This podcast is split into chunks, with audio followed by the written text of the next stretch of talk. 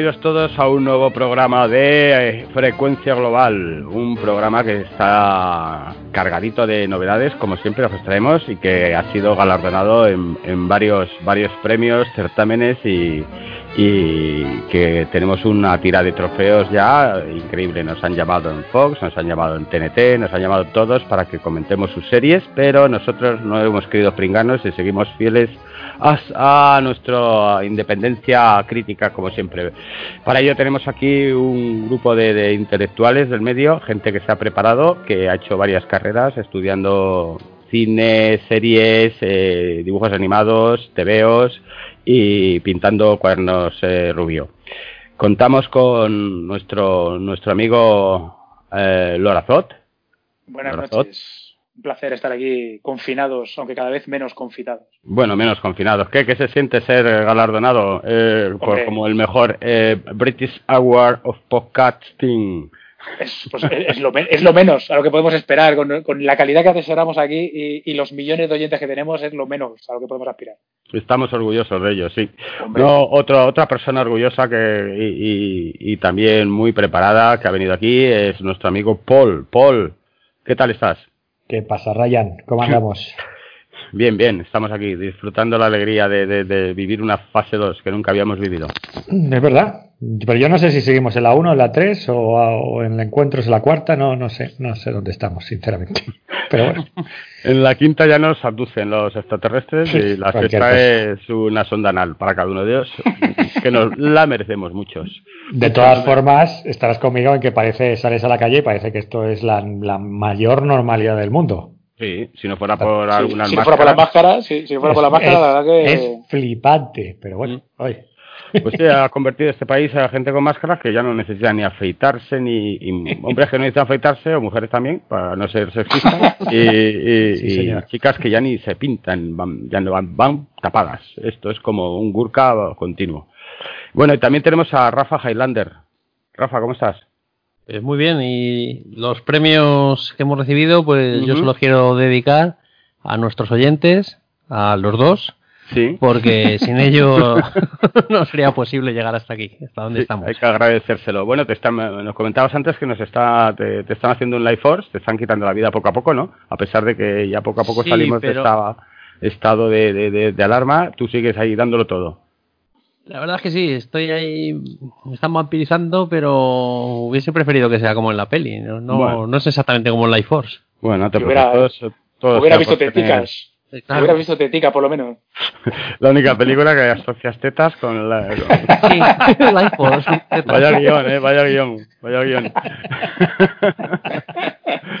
bueno, pues eh, bueno, pues traemos un montón de, de, al menos yo me las traigo de casa ya, las novedades, vosotros también creo que traéis un montón de cosas, habéis visto mm, la misma serie todavía, ¿no? Eh, y bueno, vamos a empezar a darle un poco al repaso que tenemos, que vamos a empezar como siempre empezamos con nuestro cinematógrafo.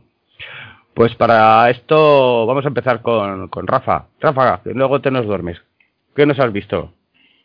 A ver, eh, pues yo he visto la, segunda temporada de Homecoming. Eh, está disponible en Amazon Prime. Son Homecoming es una serie que pasó para muchos desapercibida y esta segunda igual, no, no, nos habíamos dado cuenta. Está, eh, eh, está, más, ¿eh? porque la primera por lo menos Ryan nos puso sobre la pista, la vimos y la disfrutamos y ya la comentamos aquí, pero esta, porque tú has aparecido, has dicho que has salido la segunda, porque ni Ryan se había enterado. Yo sí, que tengo ¿Tú, que pago además. pero, pues, o sea, que no había empezado, Hay que, dar, hay que dar cuartelillo a la gente para que vea y os creéis que tengáis primicias. A mí la primera me pareció muy, muy, muy original. Era una conspiración con Julia Roberts. ¿Con quién más salía? Eh, Bobby, Bobby Cannibal. Ah, sí, verdad, el macioso. Y pues esta segunda temporada eh, sigue, sigue la trama, parece, parece que no la va a seguir, pero luego engancha todo. No es tan novedosa visualmente. Si os acordáis, la primera temporada alternaba, mm, no sé cómo decirlo, en secuencias normales, con de repente como grabadas con móvil, que luego cuadraba sentido, que eran como dos líneas temporales distintas y al final de cada episodio, que es lo que más nos llamaba la atención, es que según te ponían los títulos de crédito, seguía eso grabando.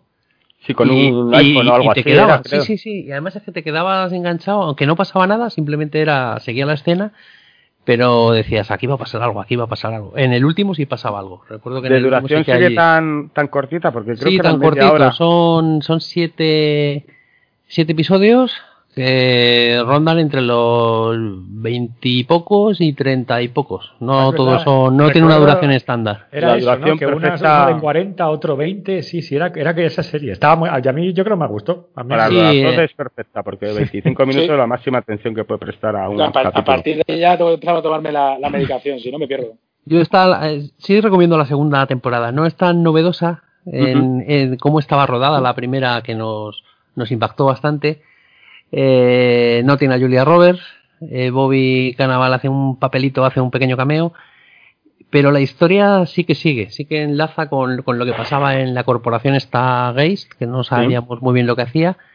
No es tan conspiranoica, es más bien de, suspense, de misterio. pues, empieza con una, mujer que se, despierta en medio de un lago amnésica perdida. Es veterana de guerra, no sabe qué le ha pasado, no tiene ningún recuerdo, y entonces empieza a investigar a ver, a ver qué le ha pasado. Y entonces en el tercer episodio todo cobra sentido. Además el, se llama Previously y vuelve unos días atrás y empiezas a ver todo y todo te encaja. Y aunque ya desde el tercer episodio más o menos entiendes todo lo que ha pasado y sabes lo que va a llegar porque lo has visto en el primero, pero engancha bastante. Quieres, quieres saber un poco cómo se llega hasta ahí. Retoma personajes de la, de la primera temporada y tramas de la primera temporada con lo que con lo que está, está bastante bien y serie cerrada, siete episodios, final. No sé si harán tercera temporada o no. eh, La historia la verdad es que la cierran. Están, ¿Cuánto han tardado? La primera esta han tardado bastante, porque yo recuerdo ver Homecoming, yo creo que fue del 2018 o por ahí, ¿no? Bueno, yo Bueno, creo un año, un año un ¿eh? largo. Sí. Sí, tampoco. Joder, para hacer siete episodios de media hora, un año largo, me parece tocarse los cojones, sinceramente. si fuera por ti tendrías temporadas cada tres Claro. semanas, cabrón. Coño, yo no sé qué hacen, pero es que también estamos hablando. ¿Es de HBO? Sí, esto es HBO, ¿no? Producido por Amazon, HBO. Ah, Prime, Ah, es Amazon Amazon Prime. Joder, los de Amazon. Claro, están dando todo el dinero para el Señor de los Anillos y ya se olvidan de, del resto. bueno, bueno, pues una serie muy recomendable, ¿no, Rafa? Sí, sí, porque además es, como es tan cortita y la trama te engancha y no llega a cansar, porque enseguida ves un poco por dónde van a ir los tiros y te lo cierran bien y no te lo alargan 22 episodios, sino que en 7 episodios de media hora lo tienes. Vamos, que te los ves del tirón casi.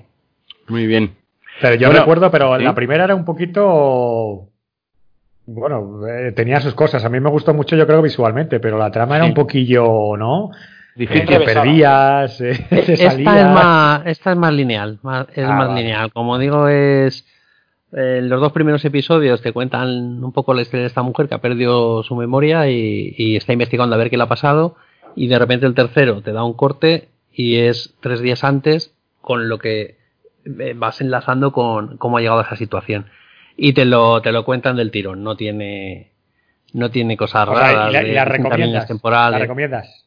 Sí, la recomiendo. Sí, si a lo mejor esto se extendiese a 10 episodios de una hora, pues diría que, que te acaba cansando, pero Claro. tiene la duración justa para que para que te enganche y no te llegue a cansar. Como enseguida más o menos sabes por dónde van los tiros, dices, vale, pues. Muy bien. Eh, Lorazot, creo que has visto algo, ¿no? Por ahí He visto interesante. cositas, eh, he visto ahí, pues mira, sigo con, que creo que soy el único que la está viendo ahora mismo con Rafa, Stargirl, que tú ya la dejaste porque era demasiado team para ti, tú ya eres Sí. un tío Claro, yo Yo ya tengo. visto. Yo también la serio estoy de viendo. gusto. Ay, también la estás disfrutando, ¿a que sí? Hay Sí, eternos bueno, pero he, visto que Rafa, cuando ha puesto su escaleta, he visto que ha visto cuatro. El cuatro callaos, Eh, que no lo he visto. el- No, y yo Cuatro tampoco, es el de yo hoy. visto, Es el de sí, hoy. Yo solo he visto, yo solo he visto hasta el 3. Y por ahora, os, digo, bien. os digo el título del 4. Dilo, Wilka. A ver. Ah, Uy, bueno, ya, ya, bien, claro, bien, ya bien. se, se olía, se olía. Sí, Bueno, sí, aparte sí. se veía, se veía en el póster además también. Claro. Y bueno, pues por acabar algo rapidito, pues ya hemos comentado de ella, pero estamos haciendo aquí sí, un poquito de seguimiento, pues la, la serie progresa adecuadamente, ¿no? Y, y yo creo, como dijo en su momento Paul, pues sorprende no sorprende a nadie, menos habiendo visto el cartel de, de la serie, ¿no? Que aparece en IMDB o en cualquier sitio, pues la serie te da lo que, lo que ha prometido de un principio, una, una especie de JSA, o promete una JSA teen totalmente, y estamos teniendo un poco, y eso combinado con aventuras en, en un instituto, eh, en plan, eh, como podría ser La chica de rosa o, o esta de Fuera de Onda, cualquier película de este instituto de las, las super guays, los no guays, los nerdos y etcétera. A, mí, a mí me recuerda, que lo comentaba el otro día, a ver qué os parece a vosotros, a mí me recuerda mucho a, a Buffy, ¿no? Eso de estudiante de día y, y superhéroe de noche un poco. No sé, hombre, yo creo que Buffy tenía su universo, me parece, es otra cosa. Yo creo, a mí de todas formas me ha gustado porque, eh, o me está gustando, eh, esperemos que no caiga en picado, eh, pero, pero me ha gustado mucho el último, el 3, porque por fin dibujan un malo con, joder, con varias... Malo, malo. Sí, no, pero con, ya, pero con varias capas. o sea, le entiende su. Vamos a hacer una serie que en el fondo viene del Greg Berlanti, de, de, Arrow, de Flash y demás, que en el fondo, a ver, son chulas, pero no deja de ser todo muy plano, todo muy, muy, muy sencillo, pero es que en ese episodio, vamos, se cargan a un chico, le empotran con un autobús ahí como ¡Hola! Está muy bien. A mí eso me sorprendió, ¿eh? claro, claro. Y, y luego encima, pues el propio concepto de de cuidado, que esto no es un juego, te lo dejan ver, el mentor, incluso que parecía que iba a ser el compadre de gracioso, el Owen Wilson, no, el Luke Wilson, el hermano, eh, pues que al final, no sé, me parece más seria de lo que yo creía dentro de las aventuras de instituto, que al final... incluso en, este cuarto, sin querer, o sea, no os voy a desvelar nada. Ah, no, hombre, no lo a romper nada, no No, no, pero que es un poco lo, lo que dices, que en el tercero que hay una muerte de un chaval que te quedas, ostras, no me lo esperaba. En este cuarto, ya desde el principio, el personaje que todos sabemos que va a ser Wildcat, que está un poco marginada en el instituto, te explican, te lo cuentan desde el principio, por qué está en esa situación de, pues eso, marginada, que, le hacen bullying. Y, va tocando, y, dices, joder, pues no, no se han cortado. O sea, que ponen una situación Hombre, es que dura que puede pasar cualquier adolescente hoy en día. dices, Yo no lo he visto, pero me da la sensación que, que por dónde van los tiros. Y yo creo que también eh, Jones o, quien sea que esté ahí metido en los guiones se están ocupando un poco de quizás de trasladarlo algunos problemas de, de los adolescentes de ahora, ¿no? Está aquí un poco, un poco mostrándolo. Porque yo me da la sensación de por dónde van los tiros y, yo creo que se, o sea, tendrá todo el rollo de las redes sociales, de vídeos, etcétera. Por ahí, por ahí va, sí, justo. Claro, que es un poco la, lo que es una gran problemática que está viviendo la juventud ahora mismo, ¿no? Así que bueno, yo por, por mi parte seguiré viéndola y, yo creo que la serie va hacia arriba. Yo creo que es un, placer culpable. Bueno, y sí, sí, un placer culpable. ¿eh? Para mí, más que el placer culpable es supernatural y la sigo disfrutando. Yo creo que esta tiene más, tiene más entidad y desde luego, para ser una serie de C, estoy sorprendido porque los efectos especiales son más que dignos. ¿eh? Sí, es que eso, eso lo leí, lo leí, la verdad es que antes de que empezara lo dijo, lo dijo Berlanti, precisamente, el productor, que él precisamente viene de producir Flash y, y Arrow y, y, bueno, que al final pues tiene una pequeña, bueno, pues eh, eh, como digo yo, disimulan la falta de presupuesto. O sea, sabe lo que es manejar un presupuesto en serie de superhéroe. Y 22 episodios además, que es lo que siempre hablamos, que por Dios, hay que aguantar eso, hay que tener mucho cuidado. Pero sí que es cierto que, que ya lo decía, que iban, había más dinero. Había más dinero y se nota. Se nota y, y joder, se ve, es que no, canta muy poco, la verdad, los efectos y están currados, no sé. Sí, sí, están, están muy bien. Así que bueno, vamos a hablar a bueno, Ryan. Bien. bueno, ya vamos, eh, vamos a pasar a una serie de adultos, ¿no? Dejamos esto de, de la adolescencia y vamos con, con una serie, bueno, perdón, una miniserie que yo lo he flipado, me la he tragado en un día. Son cuatro episodios, la estrenaron el 24 de mayo en la plataforma Netflix, que esto tiene doble valor para mí, porque encontrar algo en Netflix que me guste va siendo muy difícil. Bueno, últimamente, últimamente estás un poco ahí. Yo no sé si te has mandado algún paquete o te has mandado algún cheque, porque estás ahí un poco. Sí, sí, estoy últimamente ahí con Netflix, pero me está asombrando, me está asombrando, vamos, ya igual me, me, el renuevo y todo. Bueno, pues esta serie, esta serie que os voy a comentar se llama Betal, ¿la conocéis? Betal. Ni puta, ¿no? Ni, pero, ni, pero vamos, me ha dejado loco. Es la India, ¿no? Te has tragado la, India, ¿no? Pues ah, la de los casacas rojas. Qué cabrón Es muy, muy buena. Bueno, esto empieza como una serie de denuncia social y acaba como si lo hubiera dirigido el, el hermano pequeño de San Raimi. Es brutal. Mm, trata de un grupo de, de, de fuerzas especiales que le asignan ir a donde hay un poblado indio que se interpone entre una carretera que tienen que construir. Ahí vemos a la pobre gente del, del poblado, unos desarrapados, unos desgraciados, eh, los tratan a patadas, llega la policía, bueno, las fuerzas especiales. ¿Conocéis los, los famosos porras de, que usan los indios, que son unos palos largos como, como escobas? ¿Los habéis visto alguna vez? Es un poco de cultura. ¿No? imaginaros, que me dé una porra os atizan con un palo de escoba. Pues estas son las porras que usa esta gente. Entonces, una porra, es un palo, entonces. Bueno, pues un palo. Eh, es que tenéis poca imaginación, ¿eh? bueno, pues eh, esta gente eh, baja de sus vehículos, se pone enfrente y entonces todo esto viene por una trama un poco, que no quiero desvelaros, es una trama un poco político-social de corrupción. Por eso diría que al principio lo tira por ahí estos policías, eh, estas fuerzas especiales se ponen enfrente de, de, los indios, del poblado de indios desgraciados, y los corren a hostias, pero tal cual, pero sin cortarse un pelo. Lo que sería aquí políticamente incorrecto, pegar mujeres, niños y tal, aquí hostias se las llevan. Consiguen echarlos, hay una pequeña masacre porque se llevan un susto, disparan, y después de haber liquidado unos cuantos indios más, y nos parecía poco que ya los habían aporreado, ahora los vamos a ver muertos. Antes de que mueran vamos a descubrir que eh, están cuidando un, túnel, un túnel que, está totalmente obstruido por piedras y que ellos estaban intentando proteger porque algo maligno había en su interior.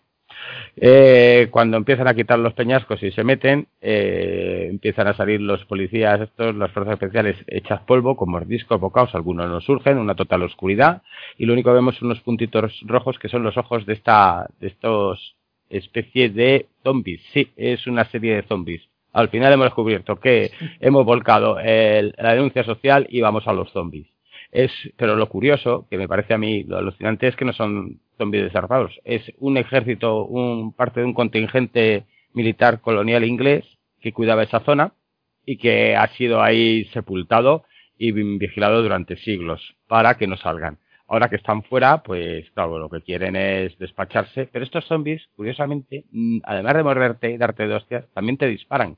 Que ya me parece sublime con sus mosquetes. Hacen líneas, disparan y empiezan a pegarse, vamos, la policía queda totalmente mm, casi destruida y tienen que huir hasta un pequeño eh, cuartel abandonado donde se harán fuertes para resistir el asedio de los zombies casacas rojas. Tío, de verdad que esto no lo vais a ver porque porque a mí se me pone la carne de gallina, ¿eh? Es impresionante. es impresionante. Bueno, yo he visto una foto, una foto de la que has puesto en el Twitter hoy, era un poco de posesión infernal, ¿no? O sea, era, pero Evil Dead Evil Dead en sus comienzos. por eso te digo, ¿no? Pero de ese palo, porque los zombies eran como decir la madre pero, Pero está muy bien, no se cortan un pelo. Tiene una atmósfera oscura, sucia y opresiva que flipas. Dentro de ahí vas a ver lo típico, que van a empezar a cascar más policías por, por estúpidos y por tonterías. Luego tiene personajes que, aunque en los soldados te un poco igual quién es quién, tiene un par de personajes como el, el constructor que quiere hacer la, la carretera, que es un hijo de la gran puta, porque no solo se conforma con que la haya matado a la mujer y le pele, se la trae al fresco, las hostias que se lleva la niña pequeña de parte del padre eh, son finas. O sea, tú te quedas diciendo, no me puedo creer que estén sacando estas cosas. Hay que verla antes de que la quiten por porque se ponga políticamente incorrecto. ¿Y qué más tiene? Pues bueno, pues un montón de acción, un montón de escenas de terror, mucho gore, divertido y sobre todo una originalidad que, que yo hacía tiempo que no había. O sea, a mí es que zombies casacas rojas con fusiles, de verdad. Esto se vende, pero, pero solito, solito.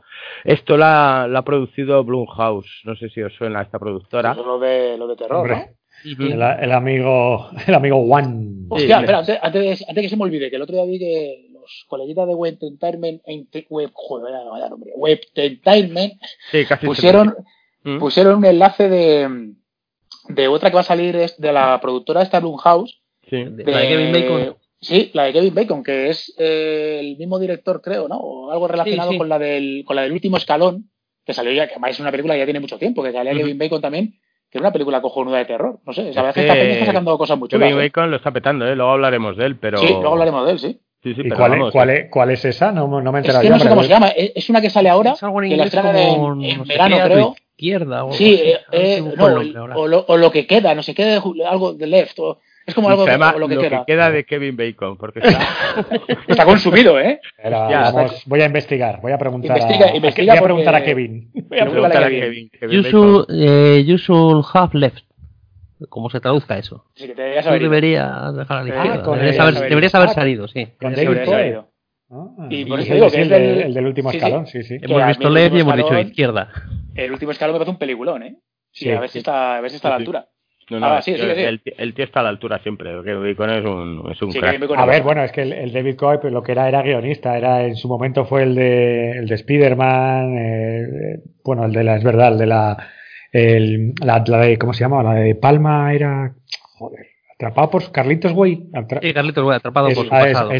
Bueno, fue un, tipo que, que, le contrataban hace, en la época de Estirofecos, que es como se llamaba en inglés, la del último escalón, eh, era, era un guionista apreciado. Y esa peli molaba, ¿eh? Pero no tuvo nada de éxito. Cuidado, se dio una hostia que te cagas. ¿El último escalón? Ah, pues mira, yo la disfruté mucho, ¿eh? Cuando la vi.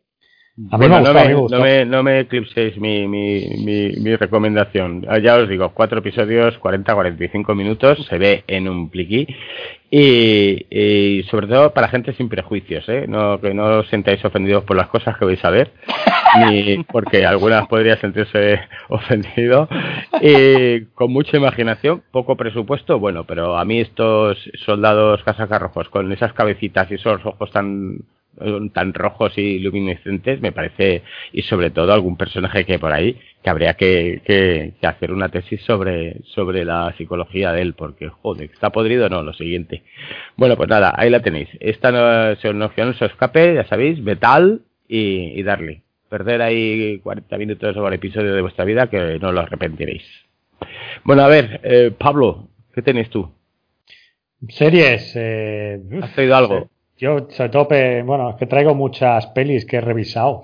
Bueno, bueno, pues bueno, pues eh, seguimos. Yo sigo dándole ahí. Mira, eh, Space Force, esta voy a tardar poco. Es la, la gente de Office. Yo esa, mira, es como si la comentara yo. Space Force, me ha aguantado por ti, Ryan. ¿Qué es? ¿Merece la pena o es una puta mierda? Esto es una mierda que el único sentido. Una mierda, de verdad. Tiene, tiene menos gracia. Tiene menos Esto lo único curioso es lo de Donald Trump, que el otro día estaba diciendo que quería hacer una fuerza espacial y yo no sé si a colación de eso se le ha dado para un guion y rodar una, una serie. Fue la idea, fue la idea, ¿eh? Sí, con Steve Carrell. fíjate que Steve Carrell normalmente es un tío que, que suele ser apañado para las comedias y tal. Bueno, pero es que eh, el plantel no estaba mal porque está él, luego está, está, Lisa Kudrow, ¿no? La de, la de tu querida Friends, pero vamos, ella Phoebe era divertido, yo espero que esa te gustara dentro de lo poco de Friends y hay más gente. Ah, está. Hay, un montón. Está también este, ¿cómo se llama? Eh, no estaba allí. John Malkovich eso, el que es el John Malkovich, que no sabemos por qué va y hace eso. bueno, o sea, tiene que comer. Recuerda, hay que comer. Hay que comer. O sea, de verdad que es una serie que, ni, que el guion podía haber dado para algo, pero no da para nada. ¿eh? Es un capítulo tras otro y encima va perdiendo. La poca gracia con la que arranca pierde. Y me la he entera, ¿eh? Ah, ¿te la has visto toda? Sí, sí, me la he visto entera ahí, me la, me la he tragado. Puedo deciros que del principio al final empieza como, bueno, voy a ver si esto, porque todos recordamos de Office, que era una serie muy divertida. Bueno, en teoría es que es del creador de The Office, es la venden así, no sé. Ha perdido, ha perdido el mojo, tío. Ahí la musa ha dicho Len por culo y, madre mía muy, muy, muy, muy, muy, ah, muy mala, muy mala, mala. No perdáis el tiempo y si queréis perderlo, pues nada.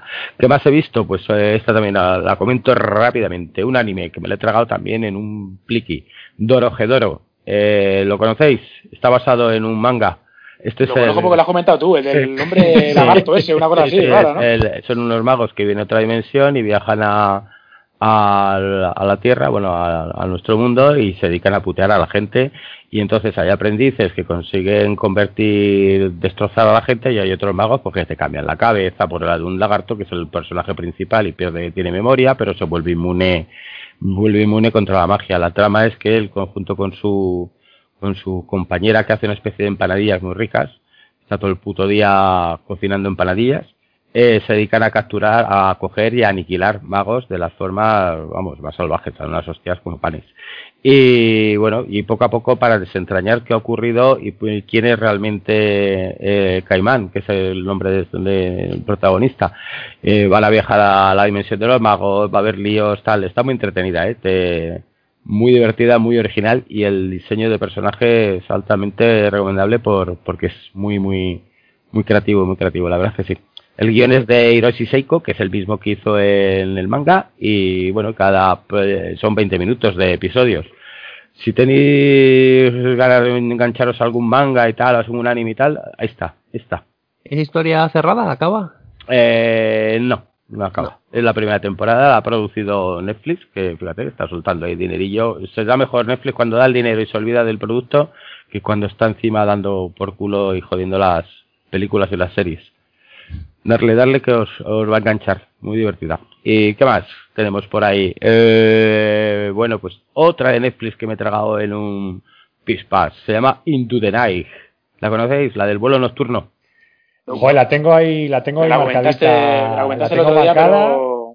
Y a mí mi, mi, querido amigo Raúl me ha dicho mm. que le ha gustado bastante. ¿Es posible o no? Tu amigo Raúl, Raúl, tío, macho, traga cualquier cosa, ¿eh? Es entretenida, es entretenida, es entretenida, la verdad es que es entretenida, pero de lo loca que es a veces, eh, a veces tienes que perder ya no la credibilidad. Y estás viendo una serie de ciencia ficción, no, estoy viendo una serie ya que podía ser salir eh, Frodo por ahí, pilotando el avión. ¿De qué trata esto? Pues de que un militar italiano eh, captura un avión, un buen avión de pasajeros, que todavía no está lleno de, sus pasajeros, y arrancan del aeropuerto, amenazándoles con su ametralladora que acaba de coger en el aeropuerto, se ha metido una carrera por el túnel de conexión hasta el avión, y le dice al piloto que arranque antes de que amanezca o estarán todos muertos.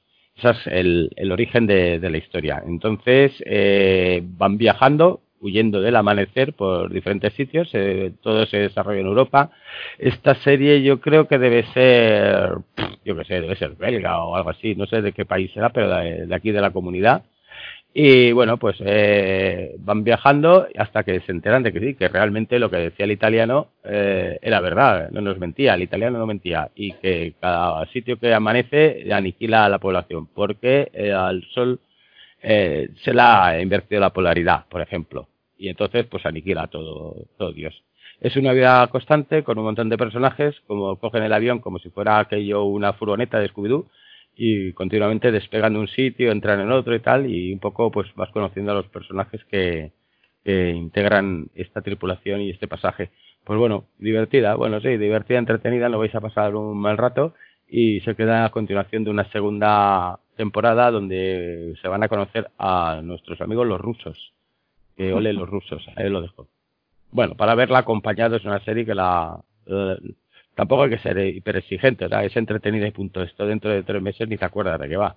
Pero bueno, pero el rato que estás, entretenido. No obra maestra, pero entretiene. ¿Qué más tenemos? ¿Qué más tenemos? Esta también la tenéis en Netflix. Bueno, pues ahora vamos a... Eh, ¿Quieres darle a Lorazot, a Guns of London? Que te, te estás flipando, te has flipado no, no, estoy lo que sí. Bueno, eh, es una serie que me recomendaste y la verdad es que luego cuando hemos terminado de ver los dos, pues ha parecido un poco una serie curiosa, porque son nueve episodios, pero parece que son dos series, ¿no? Porque empieza. Bueno, hay que decir que esto lo. Empieza, o el primero lo dirige el piloto, que es una hora y media, hora y cuarenta. Sí, los primeros episodios, cuatro episodios creo que son. Está Gareth Evan por ahí, ¿no? Gareth Evan, que le conocimos en la Enredada Asesina un tío que dirige las escenas de acción como nadie y que apaliza, pero como nadie, muy muy chulo, vamos, yo creo que era de dónde era de ¿Qué era Indonesia la de Indonesia la película sí, o sí o Indonesia tailandesa, era, el tío no sé si era inglés o escocés y sabía de allá rodar porque no hace ni puto caso fuera y se fue allí y pues entiendo que se empapó de todo el arte que había allí y, se hizo un The Raid y un The Raid 2 que nos quedamos todos loquísimos. Un tío que sabe mantener el ritmo en las escenas en y bueno, y la trama inicial es muy, muy interesante. Es una pacífica lucha de poder entre bandas de, de, Londres que, como dice el título, que en un momento, en un momento dado, el, el padre de esta familia protagonista muere y el sucesor, pues parece que no da la talla al principio.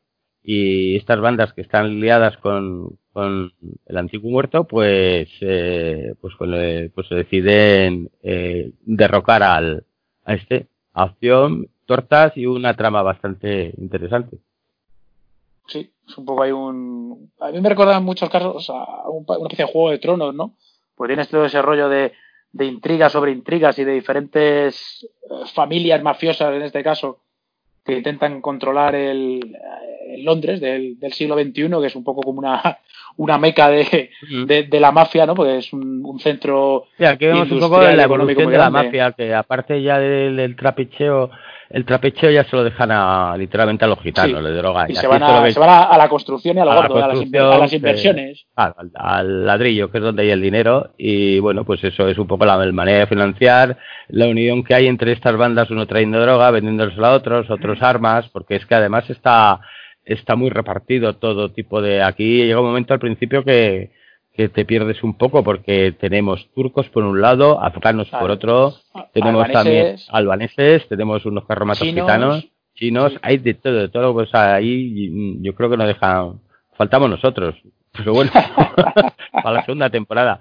Luego de papeles, pues bueno, eh, ¿quiénes estaban? Eh, a ver, a ver, que me acuerde. Hombre, estaba la, la piba que hizo de Kathleen Stark. De Kathleen Stark, sí. Y luego el chaval también es muy conocido. El chaval eh, salía en Peaky Blinders. Sí, era uno de los hermanos. Y yo le había visto en una película que estaba en un caso real que se llama A Prayer Before Down, que hace de, de un tipo que era luchador de Muay Thai en Tailandia y que le pillan con droga y eso es allí un poco jodido, con lo cual le meten en la el padre le conocemos de muchas pelis. Bueno, el padre es que salía en Star Trek con el... Frias, es el clásico de Stephen Frears. sí, es este que salía, ¿os acordáis de Nueva Generación, el que estaba en el teleportador, este que tiene... Sí, eso ya lo comentamos en el cuando el, en el episodio anterior de Frecuencia Global.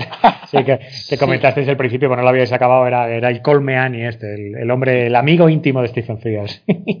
yo ahora recuerdo que dije que era la mejor serie de este año y tal, pero no, la mejor serie es la que vamos a comentar ahora. Esta, ya sabemos que cada mm, Frecuencia Global tenemos un, una serie del año. Vamos evolucionamos. vamos evolucionando. Esta ya no nos parece la mejor y menos después de ver el último capítulo que nos ha dejado un poco ahí. Es una serie de nueve capítulos y hasta el quinto parece que va una cosa y, tiene una estética y un tono de una manera. Te marcan un juego de tronos. Sí.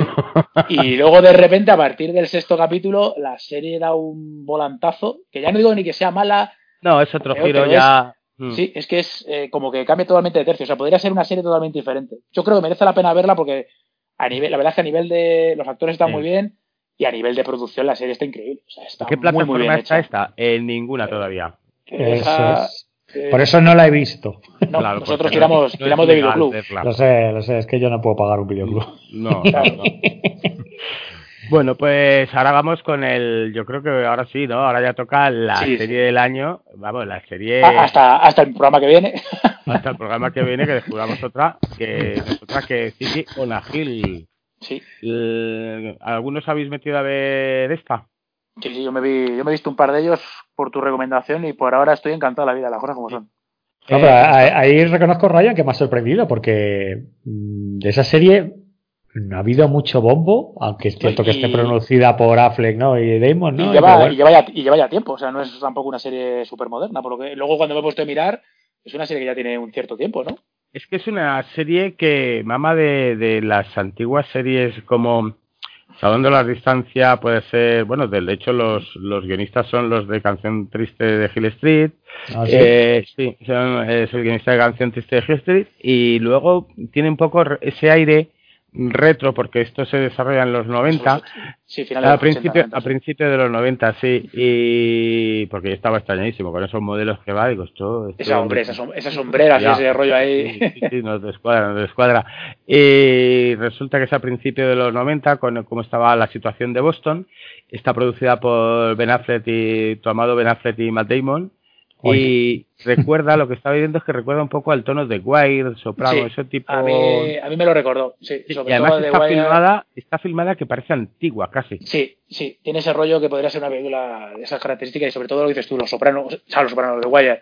Yo de Wire lo veo más, más densa, esta es un poco más ligera, pero, pero sí tiene ese rollo de de una investigación eh, no basada en nos mm. metemos y damos una pata en la puerta y, y tal, sino es, es otro rollo. Y luego también... ¿Habéis visto una serie o una película con Ben Affleck que se llama Ciudad de Ladrones, The Town? Sí, sí, sí la, dirigía por él, sí. Sí, esto se sucedía en Boston. Es ese, esto podría ser un, una historia más que ocurriera en ese mismo momento cuando de, de Town, con ese robo y tal. De hecho, aquí se roba un furgón de la policía eh, bueno, de la policía, un furgón de, con dinero y tal. Transporte dinero.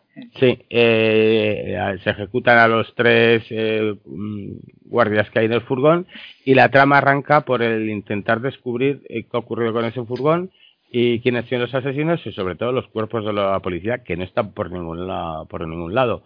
Aquí se suma a Kevin Bacon haciendo de agente de, del FBI con uno de los métodos más cuestionables y joder, y, un, y una moral dudosa no, lo siguiente, porque el tío es... Es que por eso también me recuerda un poco el rollo de Wire, porque yo creo que ningún personaje es ni blanco ni negro, o sea, hay mucho gris en esta serie. pero en, The Wire todavía podías simpatizar más o menos con alguno a pesar de sus métodos. Aquí es imposible simpatizar con Kevin Bacon porque, bueno, tú llevas dos capítulos, pero monta cada una a nivel familiar es un desastre. sí, a nivel, familiar es, un puto crap. Bueno, aunque la, la suegra tiene un trago también, ¿eh? Sí, sí, sí. Eh, pues bueno, eso es un poco, eh, retrata un poco también eh, la, la forma de, vida que, de, que tenían ahí a principio de los 90 viviendo matrimonios con sus madres, compartiendo casas con madre, con el hijo, tal, no sé qué, todos estos problemas que, que ocurren de la convivencia imposible entre diferentes mentalidades y un poco el, el rechazo que tienen, pues eso, las suegras al hijo, tal, no sé qué. En fin, un poco todo eso mezclado. Y, además tiene un poco el rollo, a mí me recordó también a, a Infiltrados, ¿no? Porque como tiene ese toque, como están en Boston, Massachusetts, y es y se meten de lleno también con la con el con Charleston y tal, que son barrios de, irlandeses, eh, tiene un poco ese rollo que tenías en, o que habías en Infiltrados, ese, un poco, ese, ese rollo de, de el, irlandés eh, americano, ¿no? Un poco la, la música en, el rollo familiar, mucho trébol, mucha historia y pues a mí ah. me, por ahora me está gustando mucho. Bueno, pues aquí vas a conocer todo. Eh, por un lado, Kevin Bacon, el agente del FBI, que decíamos que era un poco bastante hijo de puta, los estos asaltadores del eh, ladrones que, del furgón con la típica familia irlandesa. Eh, también vamos a conocer al, al fiscal que quiere, que quiere el de Cursi Ward, eh, que quiere que aspira a ser alcalde de, de, Boston y entonces trata de ponerse medallas continuamente para sobresalir y con vistas a, a, ostentar ese cargo, la política que tiene. Es un poco mezcla todo esto, pero está muy narrado. Realmente podría ser una película de, de, de 10 episodios, porque a pesar de que cierra la historia, esto puede dar para la siguiente, para otra siguiente temporada. Es de Showtime y la ponen en Movistar. Movistar está. Mm. Sí. Muy... Yo por la verdad que estoy, estoy encantado. No, eh, mira, eh, en la otra hablábamos, si, si, antes hablábamos de que ganó London, el Londres, el final te dejaba con el culo un poco diciendo, ya, ya has pasado, ya has pasado. Aquí no, aquí todo encaja en su momento y es preciso. La verdad es que está muy, muy, muy bien, muy sólido. De los pocos que, de las cosas pocas que, que estamos acostumbrados a ver últimamente, que se van más al efectismo, ¿no? no Está aquí los personajes muy currados, muy trabajados y, y todo en general, vamos, de 10. La mejor serie del año, como decíamos al principio. Joder, pues la verdad es que la habéis puesto bien. Sí, sí, no, muy bien, muy bien. Además a ti, Pablo, te, te cuadra, porque tú eres un hombre de mentalidad un poco retro Absolutamente. te lo voy a decir, la realidad. y, aquí te vas a reconocer a ti mismo, no en los personajes, pero viendo este tipo de series de hace años que, que igual no estábamos empachados, porque ahora las series cada fin de semana estrenan una o, o intentan estrenar algo y tal. Estas son de las series de que en un año estrenaban esto y era la, la serie de que todo el mundo comentaba. Ahora ya se pierde y se, se difumina por, por tantísimo estreno. Y yo creo que mucho de la culpa de que esta serie no le ha pegado el pelotazo antes es que se ha quedado oculta entre, entre tantas otras cosas y no le han dado ni una buena publicidad ni, ni la han movido lo suficiente. Ya te digo, Kevin Bacon. Kevin Bacon es un valor seguro, vamos. Yo aparte, aparte el tío está muy bien, ¿eh? sí, sí, Apuntar las frases en un cuaderno, coger las tareas, son cogeros un cuadernillo y cada vez que habla Kevin Bacon, apuntar esa frase. es una, te, una lección vital. Cada vez que habla, una lección de vida. Madre mía, qué perla suelta, ¿eh? O sea, espérate que te falta el episodio cuando se enfrenta con su suegra, que le pide su suegra, y dice, que me ha hecho a mi hija de casa. Bueno, le dice, mira, vamos a, es que es un cachón de dice, vamos a hacer una cosa, eh, como todavía estás de muy buen ver, te vas a ir a, ese parque, a ese árbol, te vas a apoyar y solo te voy a pedir un 30% de lo que saques. De aquí a una semana podrás cogerte y alquilar una habitación en... Y dices, tío, bacon, macho, con esa frase... es y aparte que, que, se lo está diciendo en serio. Porque sí, sí, se lo dice totalmente en serio. Sí, sí, ¿Hay, hay, ¿Hay, segunda temporada que estoy mirando pero no encuentro nada? O, eh, yo no, lo he visto tampoco. Bueno, la pueden cerrar aquí. Se queda, tiene los... A ver, temporada 2. Sigue, sigue. la, trama, la, trama, la trama se cierra. Sí, ¿no? Sí. Ah, mira, sí, está renovada, está renovada. Es, que es de Showtime. O sea, entonces es masculina, ¿aparecen tetas y culos o...? sí, hombre, alguna, alguna cosilla sale. ¿eh? ya sabes que Showtime siempre... Showtime es... Poco, masculino. ¿eh? poco, poco. Muchos cardados, porque en los años 90 muchas son la K, la K, la K, la K, hasta que se caigan, vamos, todo, hasta derriten los casquetes polares. Y esas pintas de, de, de, no sé, pues eso, de fiebre del sábado noche que teníamos a principios de los 90 también. De lo, de lo comía, un poco lo comía muy buena, muy buena. pues, eh, pues, la idea, no sé, perdóname Ryan que no sé si lo has dicho, que la idea es de Ben Affleck, que la produce luego con Matt Damon, pero que la idea es suya, vamos, que curioso. Eh. Es que al final su cara de, estreñimiento constante y de, tristeza en la vida, pues es... Ben Affleck es un tío de barrio, es muy de barrio, y entonces estas cosas seguro que las ha vivido mucho. Ben Affleck sabe, Claro, ya he dicho, voy a contar. Hombre, a ver, nos reímos de él por esa figura al final que acaba. que eh, acaba... Os, reí vosotros, yo, yo le respeto como el mejor Batman que he visto en cine. Y el resto de la gente se ríe de él. Bueno, a ver, a ver como actor tiene sus grandes momentos buenos y malos. Tampoco es que sea, es un poco cara palo. Sí, hombre, es, un poco cara, es un poco cara cartón. No, pero, pero luego fíjate que las películas que ha dirigido, y en el fondo casi guionizados, están muy bien. La de Town Ciudad de Ladrones era chula, la de Adiós Pequeña Adiós que te rompía el culo por la parte de abajo. Sí, pero joder, es el hermano, el hermano, ¿eh? del hermano. Sí, pero la dirige él. Pero ahí dice, no, no, no, claro, claro. No, no, es que cuando se pone detrás de las cámaras, pues esa, esa, esa introspección que se le ve a veces sale, ¿no? Y hace cosas. La verdad que sus pelis. Y eh, luego también era la de. ¿Cómo se llama? Esa, la de Argo. ¿La ha dicho la de Argo? Joder, también me. Sí, Argo. Bueno, llevó un Oscar, ¿no? Además. Sí, sí, lo petó, vamos, lo petó. Es, que es un tío que sabe poner la cámara, que. Bueno, y además. Y además aquí ya siendo totalmente tertuliano y salsa rosa y está con Ana de Armas, o sea que da igual. Joder, o ponéis de rodillas. O ponéis de rodillas todos ahí. Ya ves, es que llega cualquiera nueva a Hollywood y, y el curioso, ¿eh? pone la el atractivo que tiene este chico, filtro, sí, sí. Filtro Affleck. Ya ves, tío, pone una pica en Flandes el primero y que le digan luego que se rían de él. Pues yo ahora lo comentaré que aparece en uno de los estrenos que he visto. está inflado el pobre. está claro que ha salido de un centro de desintoxicación. Pero, Claro, pero lo que te voy a decir, eh, que si está, si está, inflado tuvo que ser del año pasado y tal, porque ahora ves fotos de ahora y ahora está bien, ¿eh? Hombre, yo, creo que se ha metido un poquito de botox en toda la cara. Ah, bueno, este modo de vamos a estirarnos y ser a planos. son las fotos de cuando se lo metió y está muy hinchado y luego lo ha bajado y ya está un poco más humano. Puede ser. Pues el, el Botox es así, hasta que te baja. Tú sabes, ¿no? Tú llevas... Claro, yo me lo pongo ya, vamos, de todo, de todo tipo, sí, sí, eso. Bueno, o, Botox o, como en la otra peli, la de la esta que ha estrenado HBO con con Holling, que mal estoy, con Hijaman, que hace que la gran estafa o algo así, que te habla de, esa no suena, de bueno. ya si quieres lo comentamos ahora dentro de, cuando pasemos de sección pero que se estiraban se cortan un poco la parte de se estiran la piel eh, cortando por la parte de las orejas y ahí ah. se, eso te lo puedes hacer en casa con un poco de los tites ya sabéis aquí se aprende de todo. Un corte detrás de las orejas. Cogéis los tites que os ayuden en casa porque solo no es peligroso y tiráis hasta vuestra voluntad lo que está haciendo Ben Affleck bueno, pues después de estos consejos eh, tan útiles, yo creo que ya damos paso al cinematógrafo, ¿no? Sí. Vamos al cinematógrafo.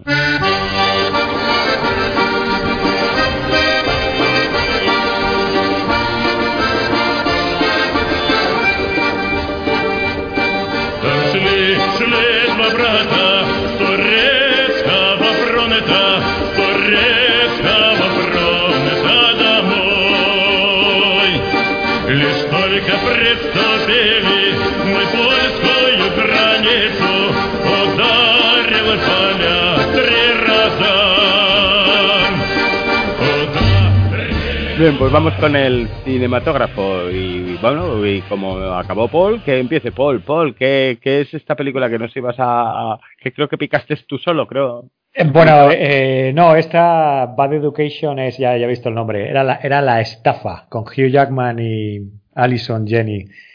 Bueno, eh, película bastante flojita que ha colgado HBO, en fin, un drama un drama acerca de un timo, bueno, pues el jefe de estudios de un poco de todas las escuelas públicas de, Estados Unidos y que fue el mayor fraude porque el tío vivía como un hijo puta.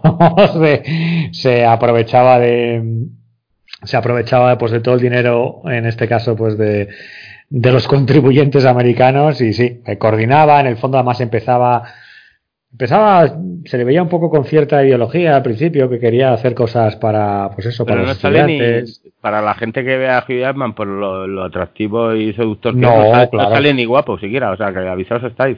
A ver, Hillama ya en las últimas películas se le ve un poquillo cascadete. Además, el pobre del tío no ha querido ni retocarse ni hacer nada, pero entre otras cosas porque tiene ese cáncer, tiene un cáncer de piel que le viene al pobre y le va y esa cosa. Más recurrente, ¿no? sí, sí, sí. Pero bueno, lo está llevando ahí como buenamente. ¿No era un cáncer de nariz? ¿No era un cáncer de nariz o algo así había leído? Sí, pero bueno, no sé si nariz, pero creo que era de piel o algo así. No, tengo claro, ¿eh? Ahí perdóname que no, no lo sé, pero pero creo que está cascado bastante mm, a, nivel de cara y que por eso además tampoco se puede retocar, menos mal. Aunque es, curioso porque la película es lo que os decía, que lo, el, el, dato maravilloso es que el tío no hacía más que gastarse pasta para estirarse la cara, era un vividor, cabrón, eh, putero, gay, o sea, de todo, o sea, el cabrón estaba ahí y, y ves, y es una estafa que supuestamente, bueno, aquí ni, ni, te enteras porque es de los años 80 o no sé, ya ni, la verdad es que pasó sin para mi gloria, no tengo mucha más información que la vi. El protagonista, el, el, el, protagonista real de esta estafa se parece a Giderman un huevo una castaña. Ah, lo has visto, lo has visto, sí, eso aparecía en las típicas fotos al final que dice. tira más a un poco a Jesús Gil que a. pues imagínate. El, pues mira, el responsable del mayor fraude de la historia de Estados Unidos de la enseñanza pública.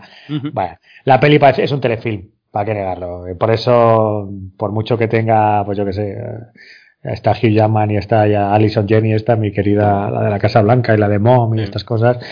Eh, bueno, bastante floja. Esa no recomendable. de hecho, no, recomendación. No, la he puesto ni en Twitter, así que no recomendación la dormí. O sea, debe ser aquello muy bien. Eh, ¿Quién quiere seguir con alguna película?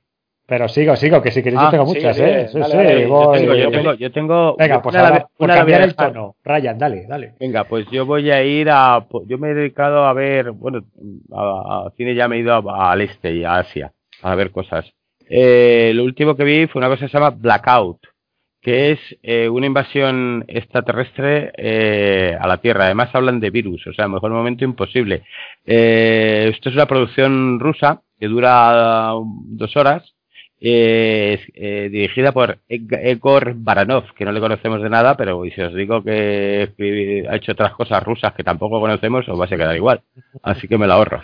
Bueno, pues esto es, eh, hay un apagón general en todo el mundo, menos en una zona eh, que comprende Ucrania, una zona rusa, Ucrania y tal, una especie de círculo que se llama, lo llaman la frontera de la vida porque todo lo que ha ocurrido después de, detrás de ese muro de, oscuridad no se saben lo que ha ocurrido con las personas. Empiezan a mandar expediciones y no vuelven.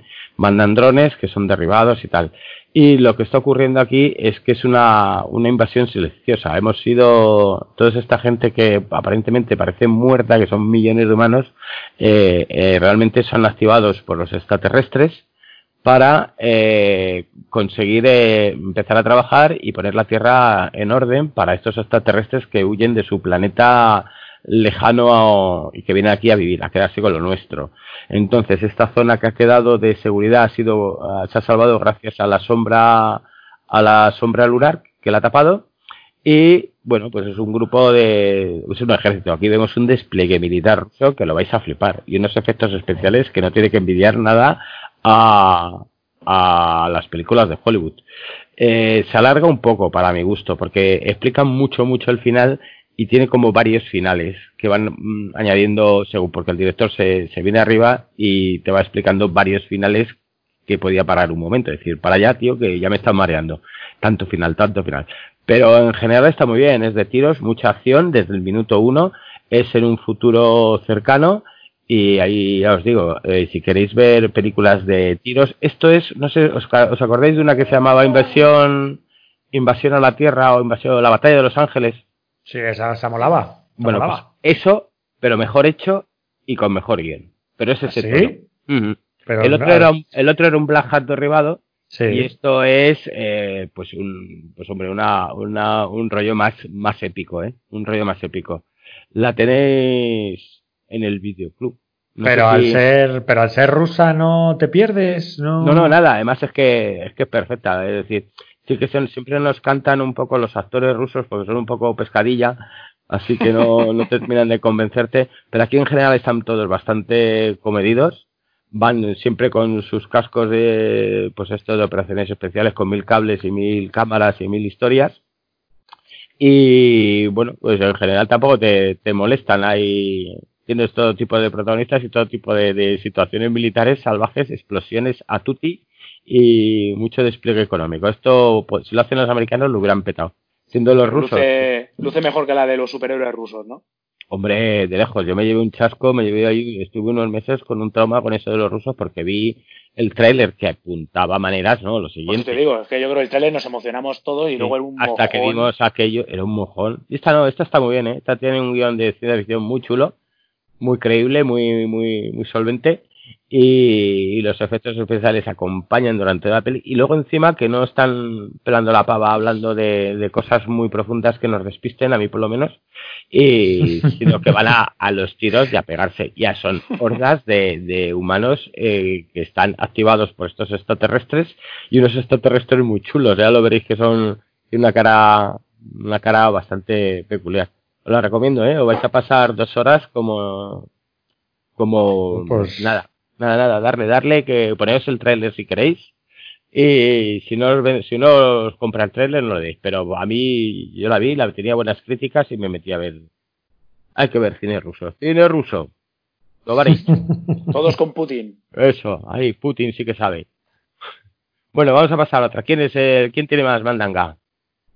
Yo tengo la lista enorme, ¿eh? Vamos con mi lista la compra. ha pasado por aquí una lista interna y, y no. No sé si habrá una buena, pero a ver, hay muchas. Sí, sí, sí, vamos allá, vamos allá, a ver. Y, modernas. Eh, Empieza con la primera, ya verás. A ver, la primera, verano del 84, es una recomendación de nuestros, de nuestros fans. Está, dile que el programa del videoclub ya, ya lo hicimos, el programa de los 80 ya se hizo. ya no vienes a todos los programas, porque porque eso ya la hemos... Verano del 84 yo no la he comentado con, con vuestra con vuestra gente. Bueno, nada, coméntalo, coméntalo. Coméntala que ya la tenemos nosotros más que comentada. Y bueno, pues, bueno, ahora me comentáis si os gustó. A mí me sorprendió. Yo no, me gustó, sí. Eh, me, me, pareció una peli. La del psicópata, bueno, el psicópata, el serial killer, ¿verdad? Sí, sí. A ver, no deja de ser un, homenaje a todas las pelis ochenteras, está claro. Y, y, como estética, pues eso, estética, eh, pues eso, Ete, Gunis, eh, ese estilo, pero un poco más. Es como si lo hicieran ahora, ¿no? se toma, las tramas son un poco como más. Bueno, se ven más adulta. Pero bueno, es cierto que la primera parte es bastante lamentable. ¿eh? O sea, hay mucho chiste de, de, de tentáculo pelopis y de todos los herbores un poco eh, de, la, de, esa, de esos 14, 15 años y de acostarse con tal y cual. Pero me parece, pero la segunda hora, cuando ya por fin se mete un poco la trama.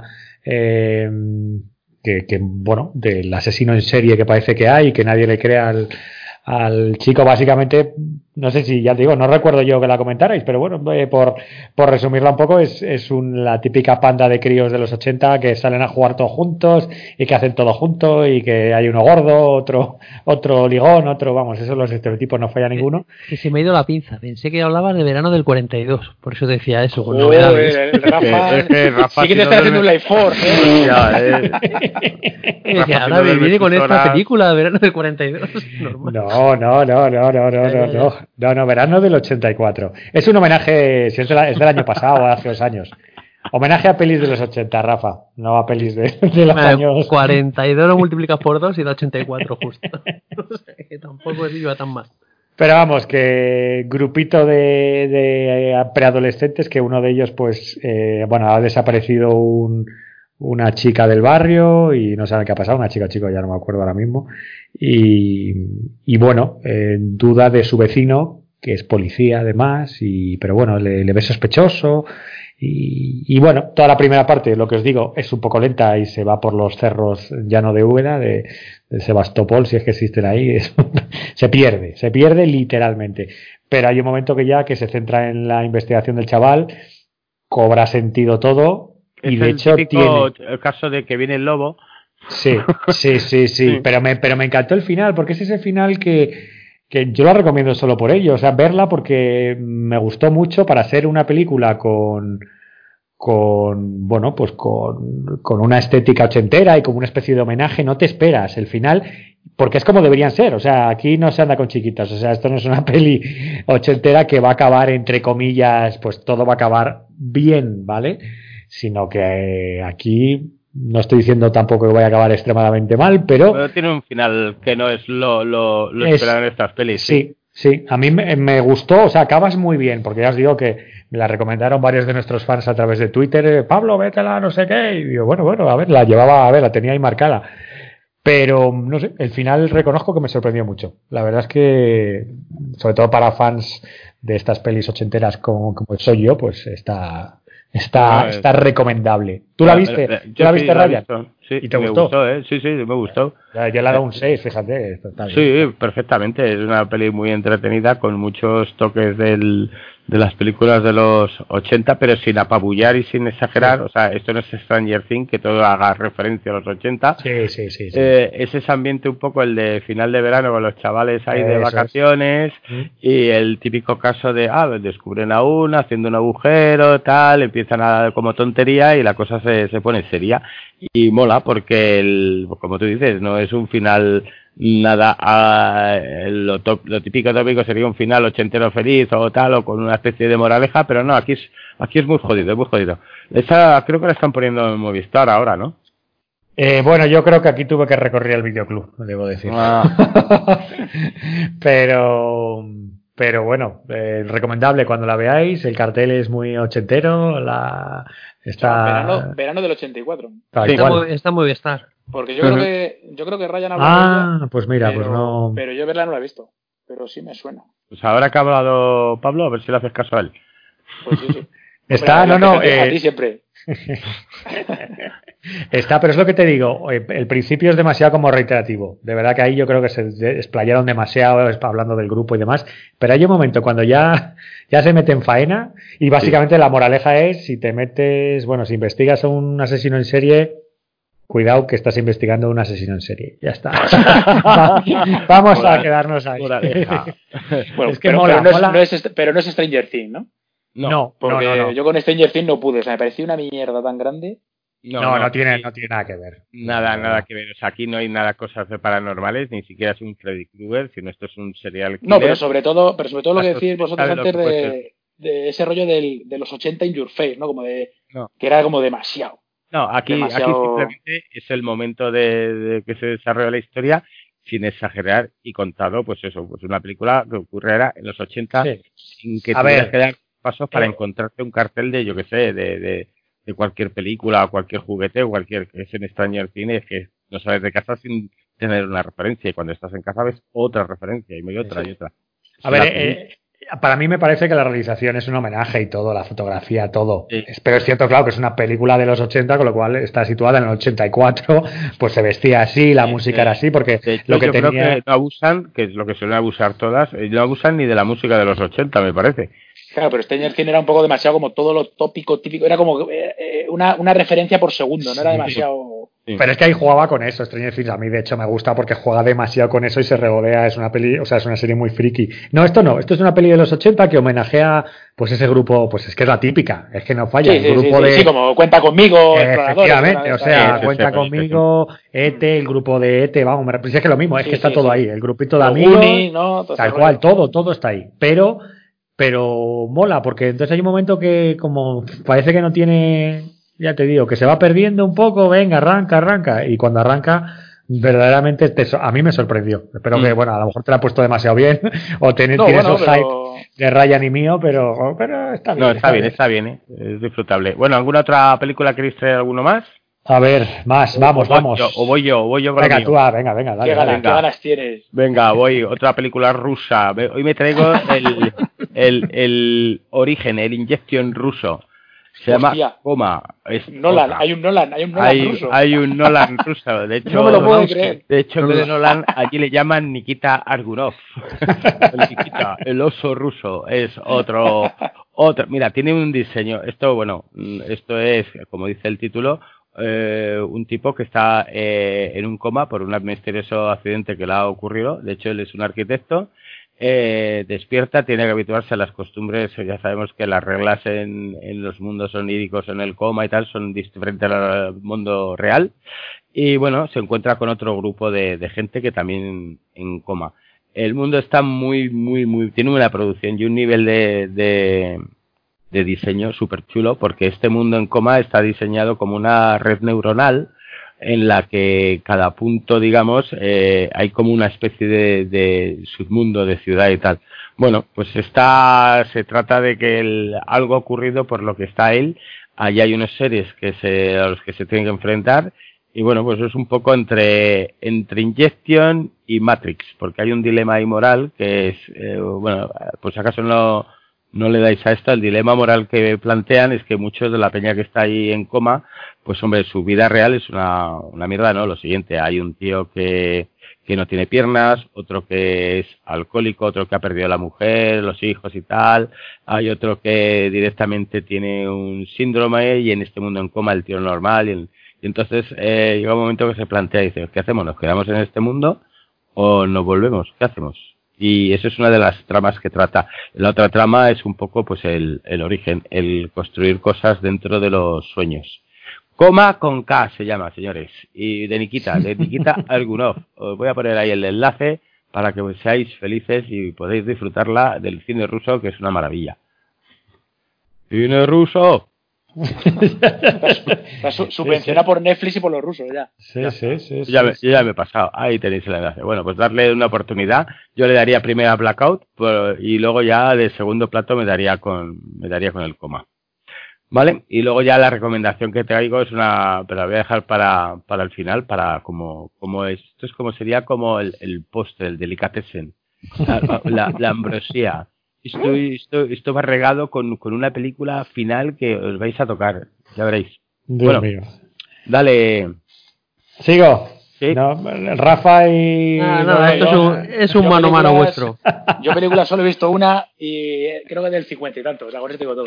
Ah, vale, vale, la, viste, la viste con tu padre. Y te o la que te comenté el otro día, que me voy a ver la del calor de la noche. Joder, el la noche es un peliculón, sí, sí. Sí, pero, bueno, muy del momento ahora, ¿no? Veo, sí, Muy, del, muy, del, momento, sí, sí. Sí, sí, que, que la escena con Sidney Poitier en la cárcel se puede decir que bueno, que, ha sido. incluso como le detienen, ¿no? Que se entra en la, en la estación de tren y es, coño, un negro, vente, que te llevo a la cárcel. Le detienen por negro, sí. Sí, sí, le detienen por negro. Pero que has visto las dos cosas, evidentemente esa parte, pero bueno, que esa es evidente, pero lo más divertido, eh, saliéndonos un poco off topic del tema, el vídeo que salió que detienen al negro del FBI y ah, luego le tienen que pedir perdón. Pues lo mismo. Bueno, sí, que le pues enseña la placa.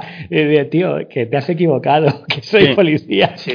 ¿Cómo vas a ganar tú no sé cuántos dólares haciendo negro y tal? Es lo que gano de sueldo. ¿Trabajando de qué? Y le dice el otro, trabajando de policía, En, Detroit. Y dice, hostia, si esto no lo gano yo, pero vamos, ni un mes.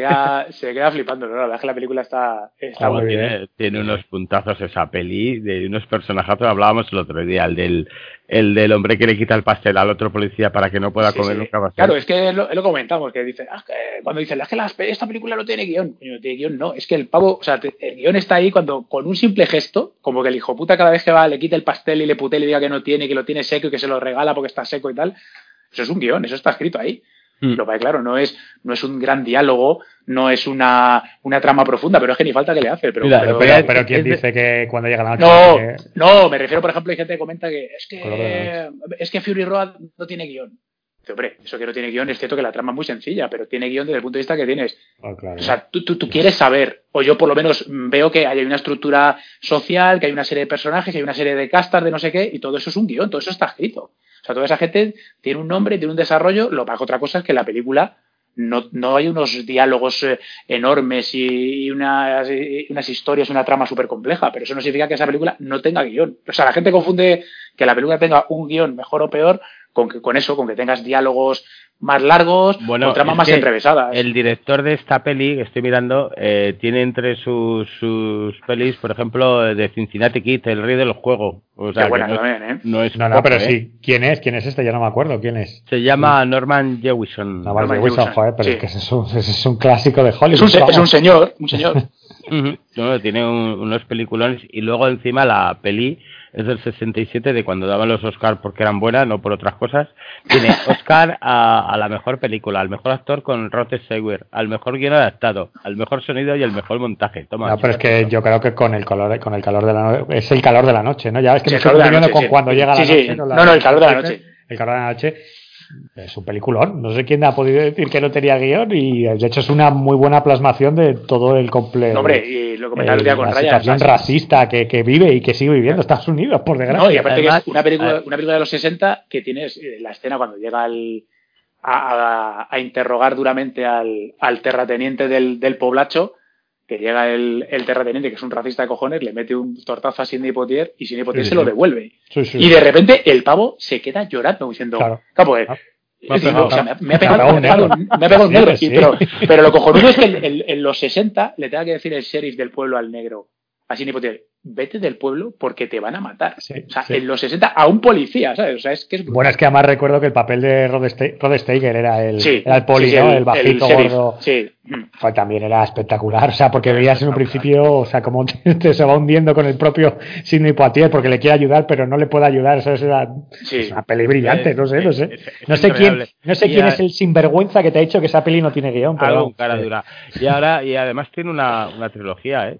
Se llamaba Ahora me llaman Mr. Tips, de sí, claro, es verdad, es verdad. Y el inspector no me acordaba. merece programa dedicado a, mira, ahora que estamos ahí en pleno en Black Power, no, a Cine Potter no, pero a lo mejor al, al señor Tips. Al señor Tips, claro. Sería un programa, ahora que estamos en plena reivindicación racial, que estamos pues todos, todos, somos negros, yo creo que las deberíamos de ver y comentárselas a la gente que se sienta negra como nosotros. Igual lo que pasa es que esas habrá investigar en Movistar, si no habrá que utilizar el, el videoclub, porque para ver cine clásico en, en, la tele ahora mismo, mierda son las que quiera, pero cine clásico está jodida la cosa. Yo ahora soy muy negro, eh, vamos. tú, siempre, tú siempre has sido muy, tú siempre has sido muy negro, Rayo. No, bueno, pero yo por las cadenas y eso, pero ahora ya de verdad, eh. y por los relojes de oro, ahora no, ahora ya de verdad me siento identificado, tío, me parece indignante. No fue la manifestación porque me pareció un poco exceso, pero mira, igual si la hacen en otro momento hasta hubiera ido.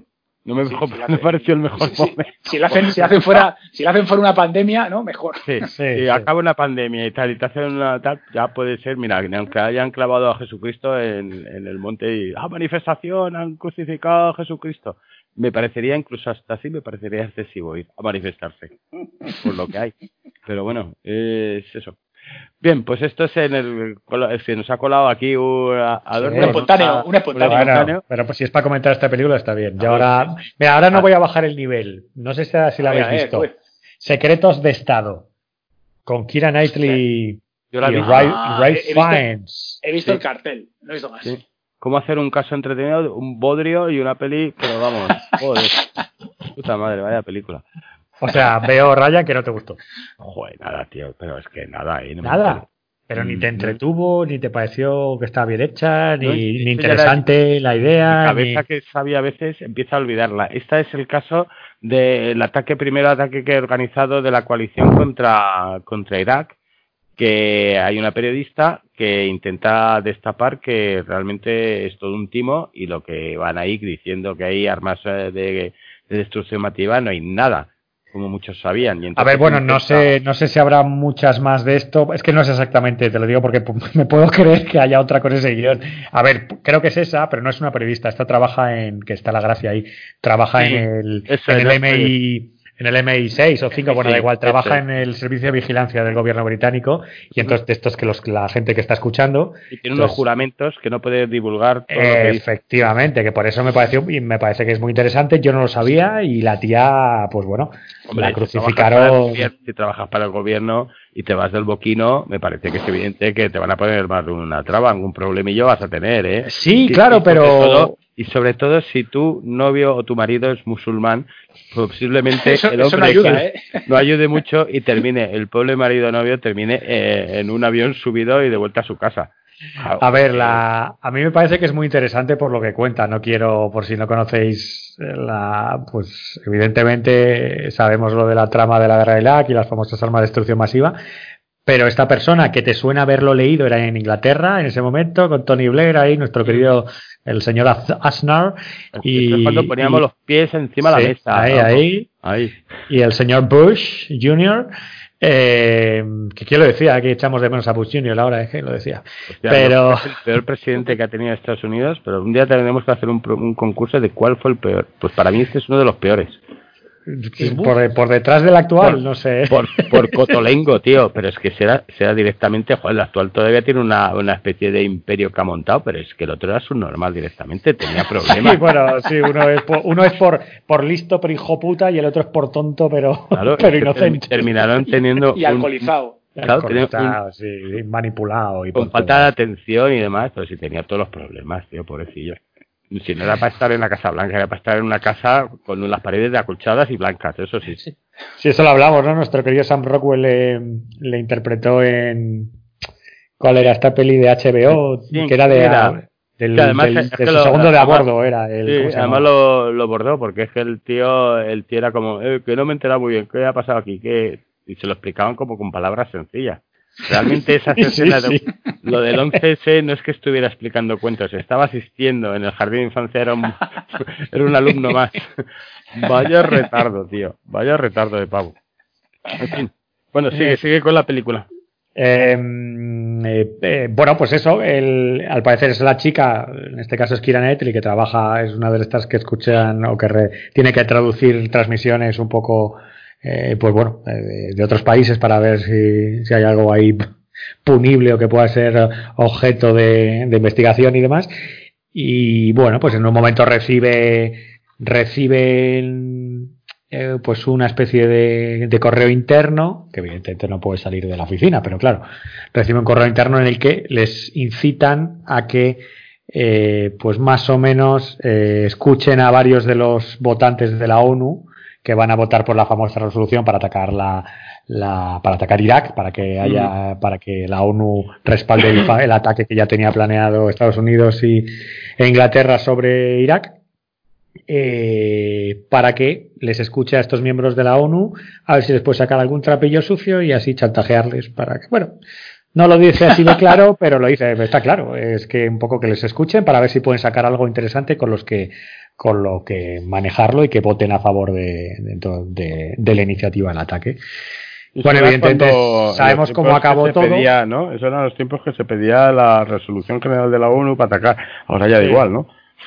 Bueno, pero no, pero de hecho fue el tiempo, no lo quería romper para la gente que, que se le hubiera olvidado un poco el tema. Fue el momento que cambió todo eso. Ryan, si te acuerdas un poco de la peli, en el fondo sucede todo sin que se acabe haciendo esto.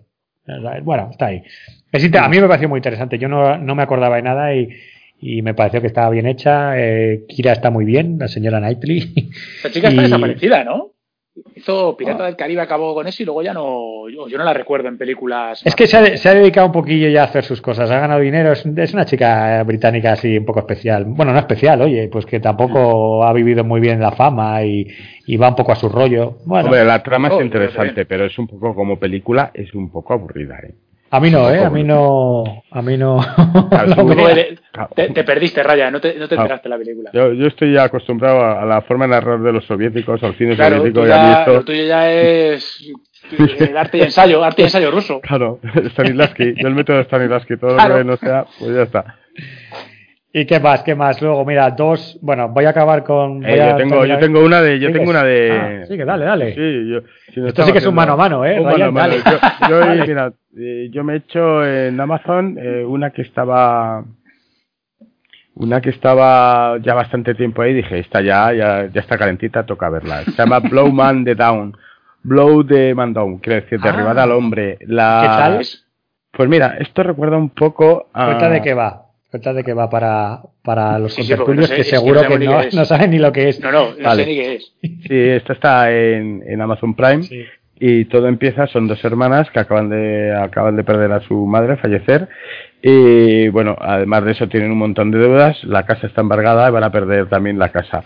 Eh, la hermana pequeña mm, se entera de lo que va a ocurrir con la casa y decide irse a tomarse unas copas porque está hasta los mondongos y en, en, el bar conoce un tío que, que, bueno, que parece una cosa y luego es otra, intenta abusar de ella, ella se lo carga y, y lo lleva en el coche, se lo dice a la hermana lo que ha ocurrido y deciden ocultar el cuerpo en, un, en una especie de baúl rompiendo extremidades y todo lo que puedas y, echarlo en el y echarlo en el mar para que desaparezca.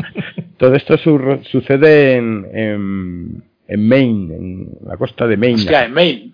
Sí. pasa todo. Sí, sí, lo que decir, ¿está Stephen por ahí o qué? Sí, eh, pues eso, imagínate, pues esto es un poco los personajes de estos que tienen muchas mm, historias ocultas que no cuentan y un poco todos muy conocidos, es un poco como Fargo, quizá a nivel de, de guion no es eso, pero es esas localidades pequeñas, frías, de hecho, vamos aquí, eh, el juego de derribar al hombre empieza porque el, en esta en esta, esta pequeña ciudad, en este pequeño pueblo, tienen una estatua de un, de un tío de estos, un talador de, de bosque, de estos de camisa cuadros, un muñeco, los famosos que van con el hacha y un gorrito, pues como un, talador canadiense. ¿Se hacéis la idea?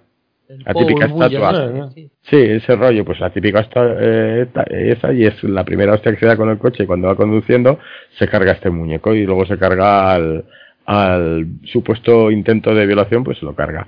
Un poco se va enredando la trama con un dinero de un prostíbulo que hay allí, otro asesinato que ha desaparecido, luego las incidencias que tienen las dos hermanas entre sí y luego un policía que es un poco inocente que está tirando los trastos a una de ellas. Está dirigido por una, por dos, dos chicas y bueno, pues es un poco cine noir femenino, yo creo que se podría llamar así, ¿no? si existe eso, el cine noir femenino. sí, pues ese, ese tema, un poco ahí, no está mal, ¿eh? No está mal la historia, pero tienes que estar puesto ese día para ver este tipo de, de, de películas, porque si bien no es eh, lenta, tampoco es que vaya aquello todo un poco rodado y a veces se hace un poco ahí pastiche, ya sabes, es que se centra mucho. Son días, pues, yo se recomendaría a Rafa que le va a gustar, que él normalmente ovula regularmente. Yo como ya soy mayor, pues no tengo ese problema. Pero es ese tipo de película un poco con el toque femenino que se nota demasiado. Sin ser machista. interesante, interesante. Está bien, está bien, pero tenéis que tener en la mente que no vais a ver una película de acción rápida, que es un poco más de personajes, de tramas, de secretos y todo esto. Están entretenidas. Vamos, si te ha gustado la que me has dicho, esta está bastante, bastante mejor. Bueno, bueno, no, a ver, es que yo me sí que es cierto que la Amazon la ha promocionado bastante en su, su plataforma y demás, lo cual por eso me llama la atención. Creo que es suya, ¿no? Ha sido producida. Ah, a lo mejor probable, claro sí, me parece que, que, han sido ellos los productores. Luego de, de actores, pues, tampoco tiene un reparto excesivamente conocido. Bueno, está la de la, la mujer está tan desagradable, el Leftovers. ¿Os acordáis de la serie Leftovers? Esta que cogieron. ¿Habéis visto Leftovers? Sí. Eh, yo no, pero ya ¿te, ¿te, acuerdas de hay un personaje que se la llevan dedicado a torturarla? Pues es este esta esta mujer una con gafas, con una cara de retardada bastante importante. Bueno, pues eso, ese es el, rostro más conocido. A mí las chicas tampoco me sonaban. Eh, en fin, pero vamos, que la podéis ver. Dale tú ahora. Dale. Dale. Pues a ver, vamos a seguir con cierto nivel. Ahora me paso al tenis, a Borg y McEnroe. Que, que, esto parece un partido de tenis entre vosotros. Sí, sí, vamos. pues eh, sorprendentemente la... Me Paul? ¿Has no. sí, sí, no, sí, tengo truño, sí, sí. Pero, de todo. Pero, pero, pero, ¿llevas camuflado o qué? Pues ya la has largado. Has largado el torpedo ya del truño. No, no, ya sabes que el truño es un truño en toda regla. Esto, esto son cosas que he visto, eh, por si la gente quiere ver. Como me he puesto las pilas, pues he recuperado. he recuperado ah, cosas. He recuperado cosas que ver. He recuperado. y a ver, la de Borg McEnroe, la verdad es que me, me la habían recomendado. Yo no me podía creer que una peli de tenis fuera a ser interesante y más con el con nuestro querido Shia la, la Buff o la Buff o como se pronuncia este hombre que vive en su mundo de, de, estupefacientes y... Pero es un drogadicto, ¿no? Por eso, sí, por eso, pero... O eso parece. Hace de McEnroe. Bueno, Hace de McEnroe, pero... Pero no, es que os vais. Eh, es sorprendente la película porque está muy bien él y eso que es, del año pasado. Yo creo que este hombre ya estaría. Vamos, que nadie quiere trabajar con él porque es un poco es un ser incontrolable, el Shia LaBeouf, desde hace varios años. Pero pero está muy bien, es que cuenta, cuenta ese, pues ese duelo en plan Nadal o yo que sé, Nadal Federer o Nadal, eh, eh, pues eso, el, con, la, con el poco, el, la estrella un poco contraria de turno de duelo de una época, y en este caso el famoso Borg, que no que no el de los de Star Trek, sino Bjorn Borg. ¿Quién hace de Bjorn Borg? Nada, un tipo que es igual que él, porque luego, ya que antes Ryan ha hablado de las famosas fotos del final que se parecen un huevo a una castaña a los actores, en este caso es un actor noruego, no sé cómo se llama, está clavado. Un tal Sverrir Gunnarsson es exactamente, vamos, ves a, ves a Borg y dices, ostras, es que es el, vamos, el mismo tipo.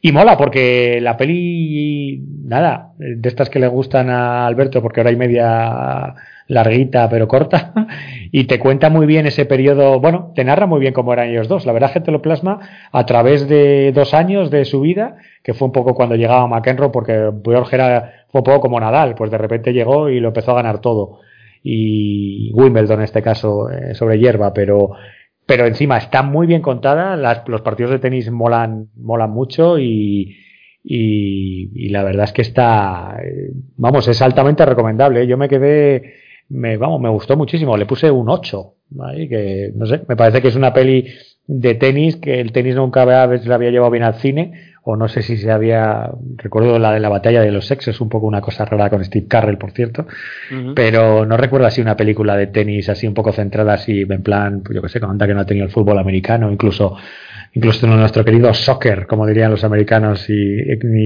y, la gloriosa evasión o victoria que algún día traería los triños de Paul, pero, pero de tenis yo creo tipo, que no. tipo la de Ras de Fórmula 1, pero en tenis. Es que Ras no va a llegar a ver. Ras no te puedo decir, eh, pero puede ser, porque sí, me acuerdo que era la relación de ellos dos, ¿no? De, sí, de, James y, y Nicky Lauda. O Nicky Lauda, vale. Pues. Yo te eh, la última que vi, fue una que me gustó mucho, que estaba de Christian Bale y cuál era el otro. Y Matt Damon, ¿la habías visto?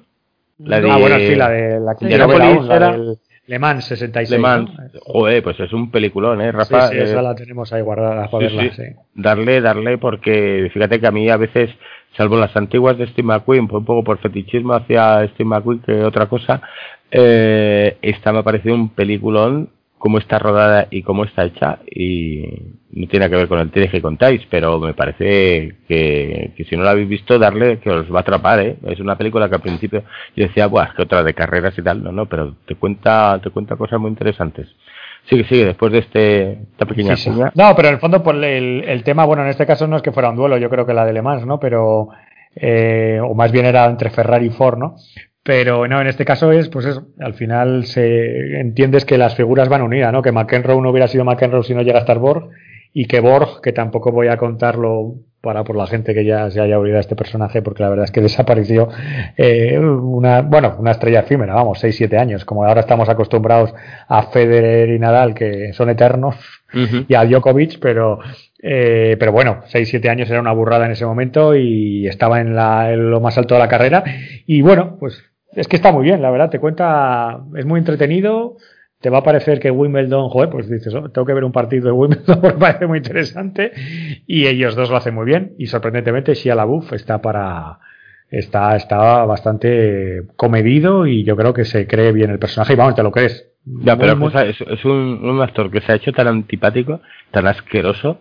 Que, sí, lo, sé, lo sé, pero fíjate que, claro, precisamente tal como lo estoy poniendo al hablarlo, eh, pues parecía un poco la parte más floja de la película. Me da pereza, ¿eh? Me da pereza verla solo por lo que ha dicho el, el, protagonista. Digo, es que me tengo un asco, me da un asco ese tío.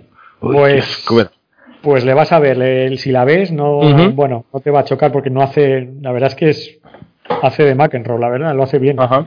Bueno, ah. eso también era otro tío bastante asqueroso. Sí, sí. Ah. pero bueno, pero aquí le coges cariño. Entiendes el personaje, que es lo divertido de al final estos biopic un poco, un poco en este caso camuflado con el partido de tenis y demás. Está, está chulo, está chulo. Yo, yo la recomiendo. Igual que por ejemplo, pues ya por acabar.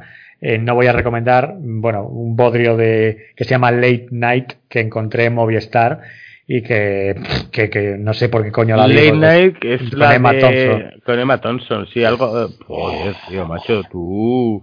Sí, es que pillé, lo vi en Movistar, me pareció de esas cosas que yo, yo caigo de repente. La guionista, esta guionista, esta aparecía en varias series de televisión de allí, el de Office, es la, una, bueno, digo, joder, pues esta estará bien, esta cría y demás. Y seguro que Emma Thompson a mí me parece una actriz como la copa un pino.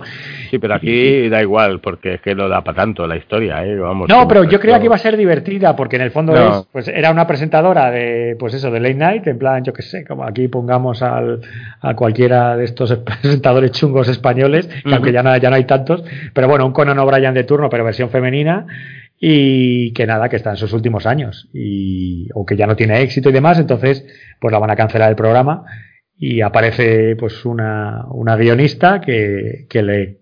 Esto es la sinopsis, ¿eh? que parece que lo va a cambiar todo. Entonces lo que te puedes entender que va a ser una, una, bueno, una historia pues muy pues, divertida en el fondo, porque es de bueno, una presentadora de un late night televisivo americano que es todo comedia, humor o al menos ironía, Puf, pues a la verdad que no sé, no, no sé. Yo creía, creía que iba a haber otra cosa. Nada, un 2. Una, un 2, no, un 2 si acaso. Pero me he guardado el 1 para el final. Bueno, las, dos que te quedan. Voy a destapar yo la carta antes de que me dejes ahí y tal. Ah, vale. Y, o, si quiero dejo la mía y ya me, y, me llevo la partida, porque ya verás tú, yo me traigo una película ahora, pero vamos, otro pepino. Una película que parecería... Mmm, si te dicen que es de Junjito, el famoso dibujante de manga japonés, te lo crees. Se llama bilocación. ¿Sabéis lo que es la bilocación? ¿Estar en dos sitios a la vez? Muy bien, Rafa, esto es, es la facultad que tenemos algunos para estar en dos veces. Yo ahora mismo tengo uso la bilocación porque uno está viendo una serie. Y otro está un Ryan de una serie y otro Hay un Ryan, claro, y otro está aquí hablando con vosotros. Eh, y es un, esto es un, un, una película japonesa del año 2014. Eh, no se puede decir que sea terror porque eh, ocurren cosas y esto es la historia de, de, de una pobre chica que está esa aspirante pintora, ahí está pintando sus cuadros tal, y un día aparece su, un joven vecino, el vecino es, es casi ciego, se enamora de él y, y se casan, ¿vale? Bueno, pues un día mientras está ahí pagando en el supermercado, un empleado le dice, eh, te he pillado. Dice, ¿qué pasa? Un billete de 10.000 pavos le acaba de dar y dice, este billete es falso porque acabas de venir y me has traído el mismo billete con el mismo número tal, y le enseña la grabación de la cámara de seguridad donde se ve ella dando ese mismo billete. exactamente mismo. Ahí empieza el caso raro.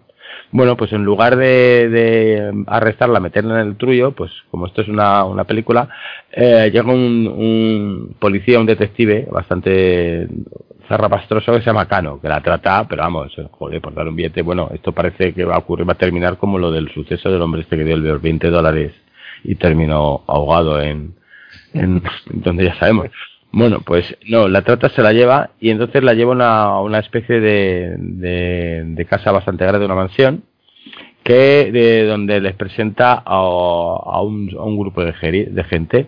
Entonces, eh, el, digamos que el mentor de estos le habla de la bilocación, que es el fenómeno de estar dos veces en el, o sea, estar tu cuerpo estar en dos sitios y empieza a presentarle a los, a los demás contertulios que también sufren lo, lo mismo.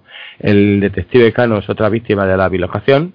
Lo que pasa es que su, su duplicado es un duplicado chungo y violento porque salió de un ataque de ira cuando, cuando el comisario de policía le llamó inútil y le puso a caldo. Ya sabéis que los japoneses son muy, muy sumisos con los mandos superiores y tal. Y claro, hay una bronca, no es como aquí, que a lo mejor te termina inflando las, de las narices, le pegas un guantazo. Te dice, bueno, me voy al paro, pero me voy a gusto. Allí no, allí asumen cualquier tipo de humillación. Entonces el jefe del detective lo trató, pero vamos, mal no, lo siguiente. Y este coge un ataque de ira tal, y le salió un, un doppelganger, lo que conocemos por un doppelganger. Entonces, bueno, pues eh, poco a poco vamos descubriendo todos estos personajillos que van apareciendo, estos duplicados, y se crea un grupo formado con, con las versiones reales que intenta destruir a estos doppelganger y es el enfrentamiento.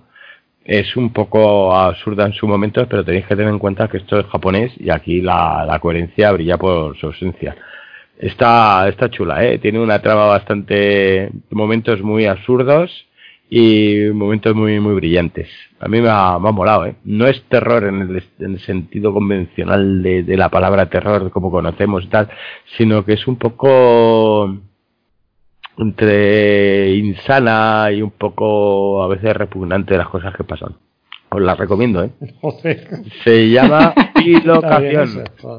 Insano y repugnante, os lo recomiendo. Pero, pero, lo recomiendo, sí, es, es mi rollo. está muy bien, ¿eh? Está muy bien, ¿veis? Esa chica. Luego ya sabéis que hay más de uno va a pagar el pato como el como el marido que es semiciego que tiene tela. Pero bueno, en fin, ahí os la dejo. Bueno, Pablo. ya, voy a acabar, pues no Acaba. puedo mejorar esto. Simplemente decir que Jay y Silent Bob, el reboot, es una puta mierda. Ya, vamos. Pero es que eso no tenía la menor duda. Yo ya cuando vi la primera parte, la de cómo era Bob y Jay se lo montan, que me fui a verla al cine y te lo juro que casi me voy. O sea, vaya puta mierda de No tuvimos una conversación destapando las vergüenzas que tenía eh, eh, Kevin pues seguro. Yo creo que a ver, pero, hablamos. Es que no, pero ¿quién lo, más. A insultarle, hijo de puta. Ya empiezo yo. pero es, es, que es un tipo que, eh, no sé, hizo, hizo dos, tres no tengo que buenas películas. Bueno, a mí Presidente de Amy me parece. Sí, a mí es la que más me gusta de él. Es que me parece su mejor película, pero bueno, luego está Clerks, que como, bueno, pues oye, tipo de comedia, película un poco así, grabada con dos duros y no sé qué. Y luego Mallrats, que hasta cierto punto, bueno, estaba hasta el tema de cómics puede ser un poco friki, pero está bien. Luego es cierto, ya se empezó a perder con esta que hizo con nuestro querido Ben Affleck y demás de esto, la chica de Jersey. Ya, Jersey que es sí. Pero... pero este tío se mantiene porque tiene muy buenas relaciones y en esta película lo vemos que está muy bien rodeado de actores que le hacen el juego y le hace la gracia. Es un hombrecito, sí, es un hombrecito. Pero es que es flipante lo mala que es. De verdad, es que no hay por dónde cogerla. No me, es que no me reí. Yo me río con cualquier cosa, creo que dais fe de ello. ¿Os parece Kevin, eh, este Kevin Smith un, un Santiago Segura a lo americano? Yo creo, que más, inteligente. yo creo más inteligente que él, Santiago Segura. Sí, sí, sí. ahí lo dejaba, era un debate, pero bueno, para otro día que tengamos más tiempo. Santiago, Segura tiene, Santiago Segura tiene inmobiliaria de restaurantes y Kevin Smith tiene una tienda de cómics. Hay, una, hay una gran diferencia.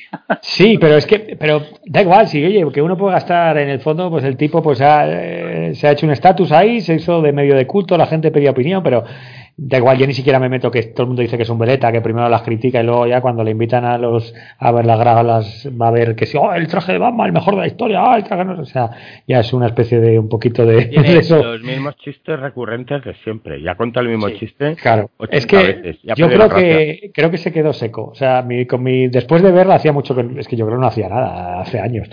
Pero después, claro, ni falta que hacía, es que no no entiendo el por qué ha hecho esto. De hecho, la protagonista es su hija. O sea, es que es como decir. no, pero es la hija de Jay, ¿no? No, no, no, no, no. No, a ver, es la hija de Jay, pero es la, es la actriz de Kevin Smith. O sea, la hija de Kevin Smith. Eh, Joder, qué mayor está, pero si estaba hace tres días emocionado porque era padre y no sé qué. Pues se habrá tenido otra, pero esta es su hija en la vida real que debe tener 22, para, 23. Para, para, el, para, para el tiempo Ryan, Espérate, tiempo que Ryan es como segundos. Pero si esta además que esta, esta es la que se llamaba que yo me reí en su momento. Pues raro, ¿no? La llamó Harley Quinn, sí, sí, Harley Quinn Smith. O sea, tela marinera. y la chica es tela marinera también, tiene unos rasgos peculiares y demás. pero... Como ¿no? ¿O qué? ¿Algún tipo de, adicción ha tenido esa mujer? No sé. Dile, a Kevin que vaya a firmar a Arte 9. seguro que va. Sí, bueno, seguro que luego le, invitas a comer y te dirá algo que es maravilloso. Primero te gritará y luego dirá, ¡oh! ¡Qué tienda más gloriosa! No lo sé. Una mierda, de verdad, no pierdas el ¿eh? tiempo. Es que, es que, además no tiene ni puta gracia en, no. en ningún momento. Y aquí es donde dije que vi a el pobre Ben Affleck, bueno, pobre, bueno, porque me da pena de Levin Flau, o sea, recién salido de, del, de, otra, de, otra... la clínica. Sí, sí, antes de conocer si quieres Ana de Armas para que le relajara un poco. Según le salía de la puerta de la clínica, le dijeron, oye, vente a rodar, que vamos a hacer una gracia. Y también sale Matt Damon.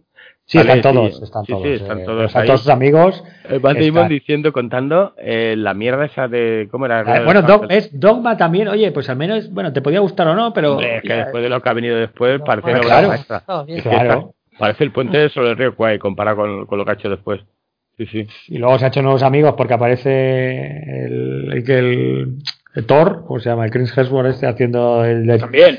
Sí, y bueno, Jason Lee, que le debe, claro, su carrera, es cierto que es que hay mucha gente que le debe su carrera a Kevin Smith, porque Jason Lee, no, incluso, yo qué sé, si me apuras, también un poco el... ¿Cómo se llama la hija de la hija de, de Kevin Smith?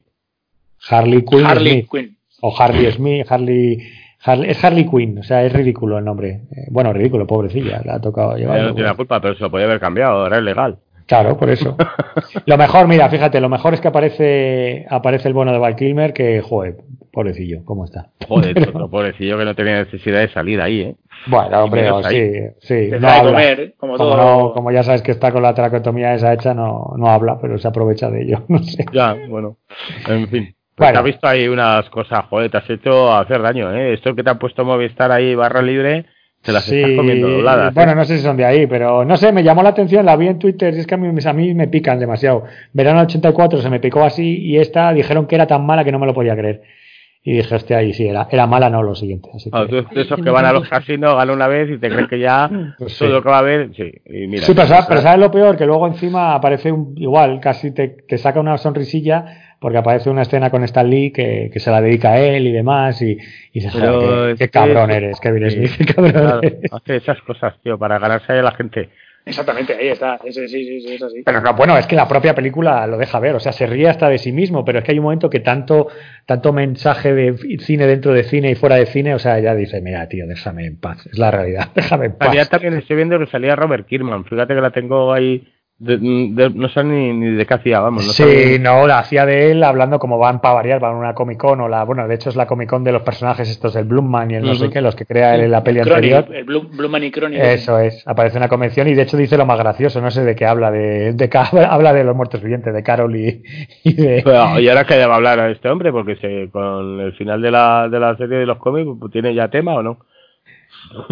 Han, publicado, han, publicado, un cómic suyo que a nadie le importa. Hoy, mismo lo hace el, A ver si coge un poco ya más, se olvida ya de los muertos vivientes y coge un poco Hombre, sigue, yo, yo creo que en el fondo. Oblivion Son sigue por ahí publicándose, no está mal. Sí, bueno. Yo, yo creo que ahora se va a dedicar un poco, hombre, ahora es director de Image, ¿no? Yo creo, ¿no? O director artístico, creativo. Eh, al final, sí, entonces yo creo que se dedica a eso y en el fondo a, la serie. La serie la dirige él, o sea, vamos, vamos, la dirige, la produce y dirige todos los acontecimientos futuros, con lo cual eh, a mí de todas formas me gustó, también nos salimos un poco, si quieres, de tiesto, pero me, gustó el final, la verdad. A mí me gustó mucho.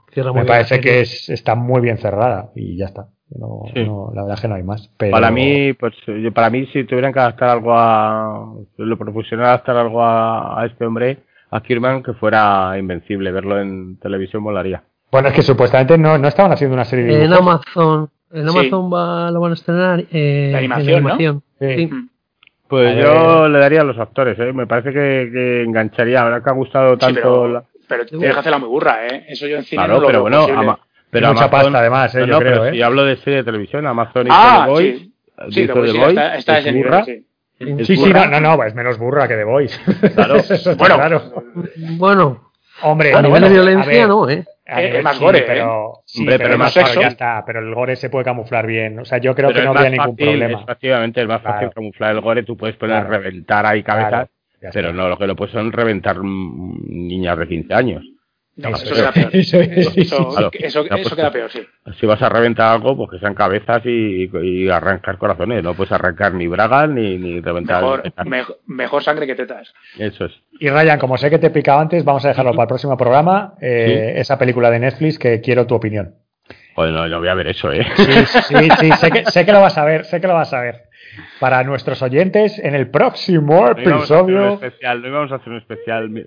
vamos a verlos, vamos a hablar de los últimos días del crimen. No nos habíamos integrado con el, con el pueblo nubio, tío, y vamos a decir ahí de We Are Blacks o algo así, y vamos a ver la trilogía de Mr. D, pero bueno, da igual, me tragaré semejante mierda que, que seguro que, le encontraré su, su puntillo. Y con la locación esa que tienes. Hombre, David, no, lo, estás viendo ahora mismo. Voy a buscar la trilocación, que me parece todavía más útil, para que uno vaya a trabajar y. los huevos. ¿eh? Sí, os coja los pedidos y os conteste a WhatsApp mientras yo estoy aquí tocándome la matanga. Bueno, pues eh, yo creo que ya está, ¿no? Hemos, hemos dado un repaso ahí, hemos jugado un partido de tenis, ahí Pablo y yo en un momento dado hemos hecho ahí... el aburrimiento generado, pero es lo que había hoy, es, lo, que es lo que tocaba. Y, yo creo que hemos, le hemos dado un repasito a todo, hemos recomendado cosas muy, muy chulas, muy originales, hemos hablado del asqueroso de Kevin Smith, nos ha dado asco a todos, hemos hablado no, hemos hablado de, no, hemos hablado de sus putos cómics, que son espantosos. Claro, que no sabe escribir un cómic el tío ni terminarlo. Hombre, le vamos a defenderle un poco también. El principio de su etapa de Arrow, no, ¿era, ¿era Arrow o Daredevil? En, Arrow, los, los dos. Bueno, Daredevil también, sí. En Daredevil a mí me gustó al principio, luego ya. Sí, el problema es ese, al principio sí, pero luego se, yo creo que es su tónica en todo lo que hace. Se empieza bien y hace un hombre de una Yo creo que tiene dos ideas y ya está, ya no hay más. Ya no hay más, Kevin. Pues habla también de la de Shelly Booth, que también nos da mucho asco. en fin, hemos estado un programa bastante asqueroso por sus protagonistas. recomendaciones han sido no recomendaciones. Sí, sí, han sido auténticas no recomendaciones. Así que yo creo que con esta nos vamos despidiendo. Pablo, despídete. Eh, pues nada, que no esperemos no haberos aburrido. Hoy me guardo el tuyo de Paul porque esto ya se ha hecho ah, un poco largo. Sí lo tengo, pero con lo tengo. Son 10 minutos. Venga, dale, dale. Le tienes la, le, le, el público lo quiere. La peña lo pero pide. he hablado demasiado. Os voy, venga, dale, dale, dale. A los, a los oyentes de este programa. Bueno, Esto, venga. Eh, 10 minutos más, venga, dale. Bonus, bonus. seguro. Espera que, lo, espera que lo voy a presentar, un bonus extra. Y que tenéis la suerte de, este, de esta bola extra que nos trae Paul en cada programa, que son sus sueños.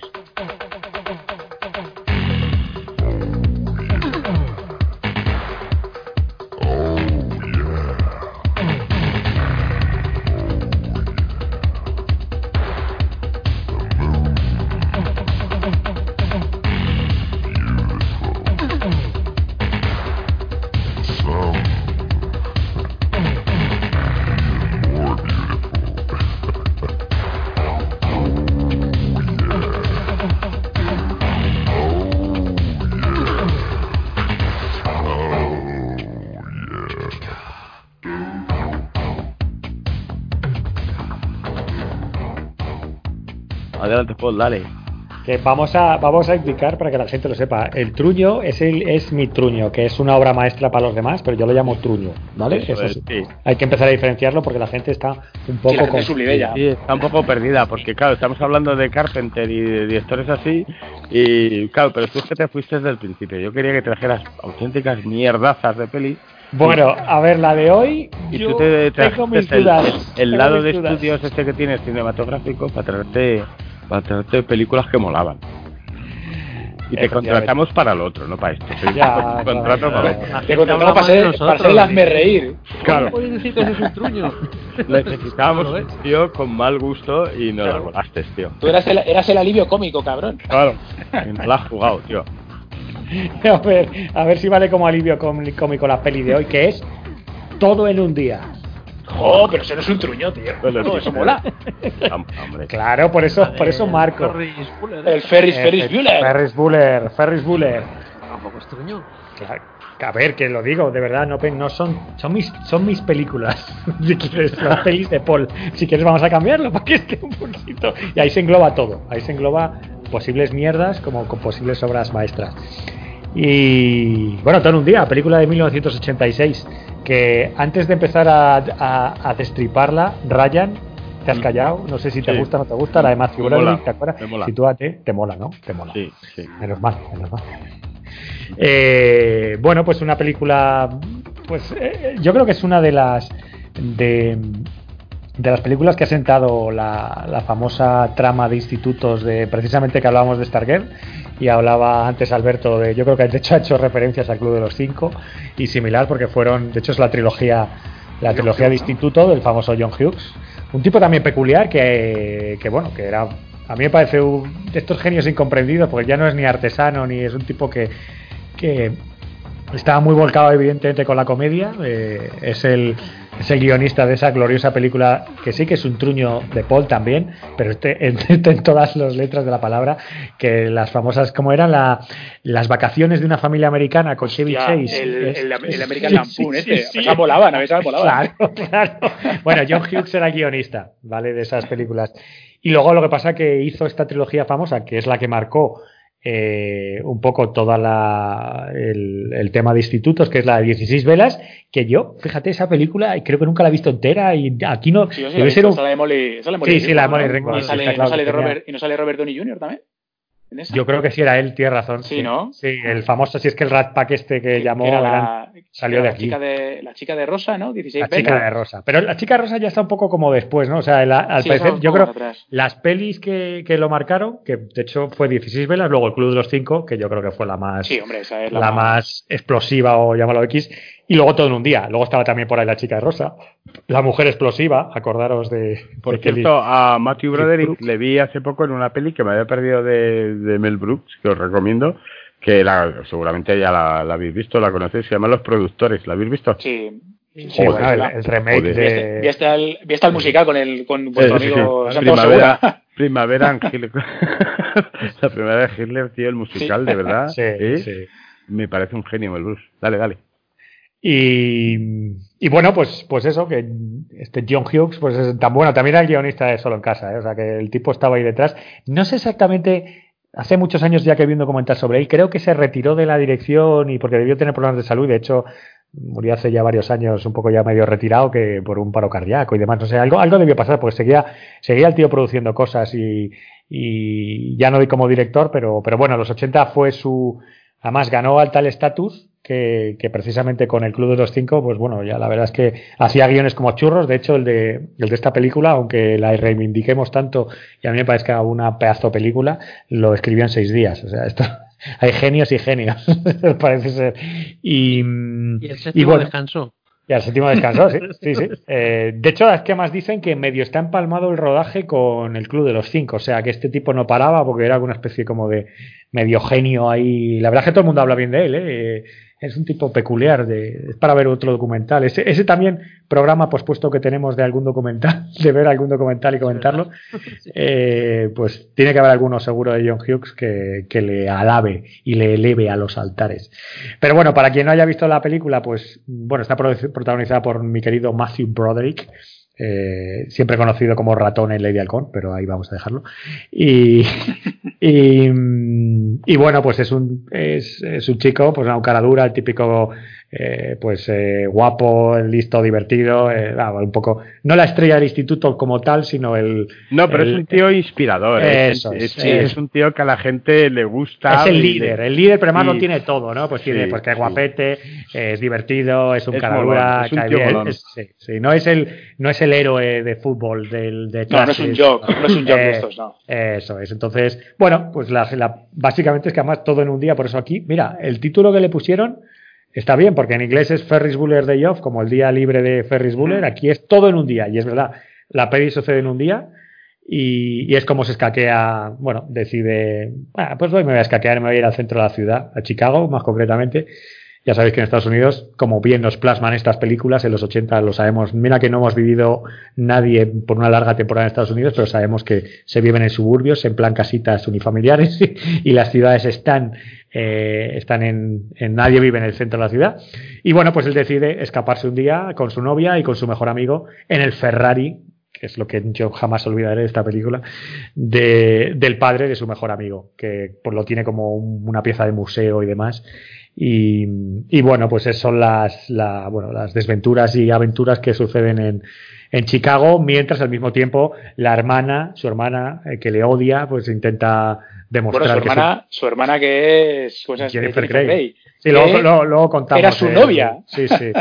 Sí, bueno, ya, ya, lo, ya lo metemos, venga, ya lo metemos. Era su novia y, acuérdate que, ya lo, que, ya lo, comentabas en un programa pasado ahí, Alberto, estaban prometidos, estaban, estaban, prometidos antes de la película, no sé qué, todo guay, hasta que Dilo Alberto repite ese, pues esa cruda realidad. Creo que fue un viaje en Irlanda, me parece que fue, que iban y se estamparon contra una madre y una hija, a las cuales mataron con el coche. Y ellos salieron indemnes, pero es que no fueron ni condenados ni a juicio. O sea, yo no sé si pagaron multa o coger un actor o no sé qué coño harían, pero el caso es que no pasaron ni por ni por el cuartelillo. O sea, fue como. Dice que no se acuerdan de nada, que tienen para ellos un, blanco y que se quedaron traumaditos, lo cual supongo que sí, ¿no? Al final han matado dos personas, pero esperamos que. Bueno, bueno, tan, traumaditos que se separaron, yo creo que eso ni se llegaron a casar, yo creo, ¿no? Yo creo que eso debió un poco romper aquí, si es que. No sé. Bueno. Pues sí, eran, aquí es curioso porque hace de hermano y hermana y estaban prometidos antes de la película, pero estos casting un poco divertidos que hacen en Hollywood y, o situaciones un poco sentimentales que se producen. Pero, pero bueno, y nada, la hermana pues intenta demostrar que su hermano es un cara dura porque siempre se aprovecha de él y es como el, favorito de la familia y todo esto. Y luego el director, que, que es un Jeffrey Jones eh, glorioso, es el, este famoso actor eh, que hace tiene cara de malo y que seguro que recordáis por el último gran héroe, otro gran mm. truño de Paul, que hacía del malo maloso que se cambiaba el ojo. No, no, no, no, no, no, que te lías, que te lías. ¿Ese no es Jeffrey Jones? Sí. No, ese es el, ese es el de Juego de Tronos. no, Jeffrey Jones ah, es, pues el, Jeffrey que, es otro malo. es, el, es verdad, es el de Howard, es el de jugar el pato. Es tan malo, el pato. Es, tan malo que, que estuvo acusado de pederastia este pavo, ¿eh? Sí, eh, eh, así de malo es. de, malo es. De, hacer, de hacer foticos. De hacer fotitos y tener una buena colección. ¿eh? Me da culpa que he juntado a un pederasta con un. Con un sí, ha mezclado, ha mezclado delitos ahí. ha mezclado delitos, sí. pues bueno, pues Jeffrey Jones, como buen como, eh, como buen malo que, que, fue, el malo eligiendo grandes papeles como Howard el Pato, y creo que también eh, bueno, hizo gran cantidad de mierdas en los años 80. también. En Beetlejuice, claro, si es que está medio... No me he metido eh, ahora en mi internet muy a base, pero en los 80 son de él hasta que debió, debieron acusar de, de, ciertas ignominias. Pero bueno, su papel como director me parece brutal y es uno de los papeles más divertidos que yo creo que le, le, habremos visto a este hombre. ¿Y por qué me gusta esta película? Porque, mira, la he visto, el otro día Ryan preguntaba cuál había visto yo más veces, incluso para el reto este que estoy haciendo con el bueno de Rafa en Twitter. Esta la he debido ver unas cuantas, pero sí que es cierto que yo creo que la he visto porque la pillo en la tele y ya no puedo aguantarme y la veo entera. y para mí no ha perdido. Es una peli divertida, a más no poder, todo el rato con la sonrisa en la boca y tiene momentos eh, pues, A mí, cuando le roban el, se llevan el Ferrari, todas las peripecias que tienen con el Ferrari, que se lo roban, lo, bueno, no se lo roban, los, los de, como es muy ochentero esto, pues lo dejan en un taller, bueno, da igual, ni siquiera es ochentero, te lo puedes encontrar ahora, se lo dejan en unos aparcacoches que se van a recorrer Chicago con el Ferrari, claro, y lo, vamos, y lo, le, ponen unos cuantos kilómetros de más y, y luego cuando, por supuesto, la gloriosa escena que rompen el Ferrari, eh, en el, luego pues van a un partido de béisbol, a mí me parece una película muy divertida y luego la hermana intentando eh, pues descubrir que, que Ferris que se ha ido de la casa y, y que les está engañando a sus padres, a todos, y cuando cree que lo consigue acaba detenida de la policía. Y aparece nuestro querido llamado Charlie Sheen en un papelito de un minuto de duración que, que, hace de hace de yo no sé si era premonitorio porque hace de auténtico drogata fumado colgado que a ver yo creo que para darle leyenda a la película dicen que porque es nada es debe aparecer dos minutos. Es una escena intentando, bueno, medio liga con Jennifer Grey, el personaje de la hermana, que además que se no es que se enamore, sino que le, se, ve muy atraída por él, porque precisamente lleva oyendo de ese tipo de personajes toda la película, hasta que aparece Charlie Sheen, que básicamente la conquista con su mirada y con su eh, verborrea eh, de, droga, de drogadicto, porque no tiene otra cosa. Pero el tipo, según dicen, estuvo dos días sin dormir para este plano. Yo creo que básicamente se metió la anterior la esta y a tomar por saco. O sea, en fin, lo que, lo que ya todo el mundo supo después. Pero bueno, también es un momento muy divertido. Es que mm, yo no recuerdo, no recuerdo eh, ninguna fase o momento de la película que haya sido aburrida. Además, no ha perdido. Es cierto que se la ve muy de su época. Es una película. Tiene, pero tiene, tiene muy buen ritmo. Es una película que, que no tiene bajones y es, y es lo, la, lo que hemos dicho. o una de mis quejas principales. Esa película no llega a las dos horas, era una hora cuarenta, ¿no? Si llega. Yo creo que será de hora y media seguro, sí, sí, seguro. Pues hora, hora cuarenta y tres dura esto. Pues por eso te digo, es una cuarenta y es que va como un tiro. O sea, no tiene parones, no tiene nada, pim, pam, y, y sobre todo, y luego además, que yo creo que es un poco marca de la fábrica de John Hughes, que los diálogos son, son, muy, o sea, son chispeantes, ¿sabes? pim, pam, ahí son muy fluidos, siempre hay una, una grafieta y, y molan. claro, es, vamos, comedia inteligente, lo que dice Alberto. O sea, que, que, dicen cosas. O sea, no, no abren la boca, dicen cosas. Y bueno, para mí tiene una de las escenas que yo también, de estas luchas que tengo yo a nivel, a nivel teórico, pero a mí, no sé si os acordáis, una escena con la música de los Smiths, eh, que van al Museo de Arte de Chicago que te planta ahí un, vamos, es que eso es de ensayo, para mí es de ensayo. la, el famoso baile que tienen por ahí. No, no, no, no, no. Se meten en el Museo de Arte de Chicago y hay, Se a mirar los cuadros. Hay Picassos, entonces la composición, o sea, de repente te saca de la película, o sea, estás viendo una comedia eh, divertida además y muy cachonda y, bueno, y no olvidemos el famoso La Cuarta Pared, que esta es la primera, pues eso, la, no la primera peli que se lo carga, porque yo creo que ya había, no me acuerdo ahora mismo, pero sé que ya la habían el hecho de hablar a la cámara, pero aquí ya, pues directamente la película es que Ferris Bueller acaba, te habla al público, que eso es, también rompía un poco moldes y, y, bueno, te, este, pues bueno, te abría caminos que hasta lo siguen copiando hasta Deadpool. Deadpool, el esquema de, Deadpool es, es Ferris Bueller, en plan superhéroe. Pero bueno, aparte de todos esos hallazgos, si quieres, un poco narrativos, música, y está todo muy bien hecho. Pero esa escena, de verdad, si podéis, es que de hecho hasta está en, yo creo que está en internet varias veces solo cortada. La escena del museo, pues juega todo, pues muy, muy simbólica, muy de análisis cinematográfico. Tenía un eh, final de subidón, ahí cuando se pone a cantar el tío, el Twist and Shout. Ah, bueno, claro, es, es, que todo, es que está lleno de set pieces, o sea... Es que, es que, es la típica peli que termina y te vas con, con buen rollo a, en el cuerpo, sí. Sí, bueno, es que acaba, no acaba exactamente así, eso es una de las cosas que hacen en Chicago, pero el final no lo voy a contar para quien no lo haya visto, la ¿No quiera acababa Así con el, no, ¿No acababa con eso? No, no, no, no, acababa que al final si se salía con la suya, aún más, se salía con la suya.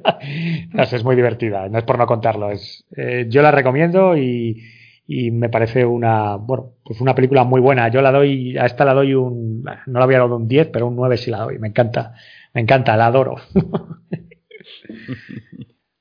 a mí sí en fin. Y eso, que, y eso que el, el protagonista no es santo de mi devoción. O sea, es un tío que. No, porque me hace un tío que no. Nunca le he pillado el punto yo a Matthew Broderick. Me hace un tío siempre sin, sin mucho carisma, ¿no? Un poco como. Pues es un tío que ha hecho. A mí me gusta. Y, muy variadas. Es cierto que ahora el, no... el, la acompaña el hombre porque se ha puesto un poco. Un poco trofollo, ¿sí? Sí, sí, trofollo. Pero yo le recuerdo en. ¿Cuál era la que tenía con Denzel Washington? La de. Tiempos de Gloria, claro. Tiempos de Gloria está muy bien.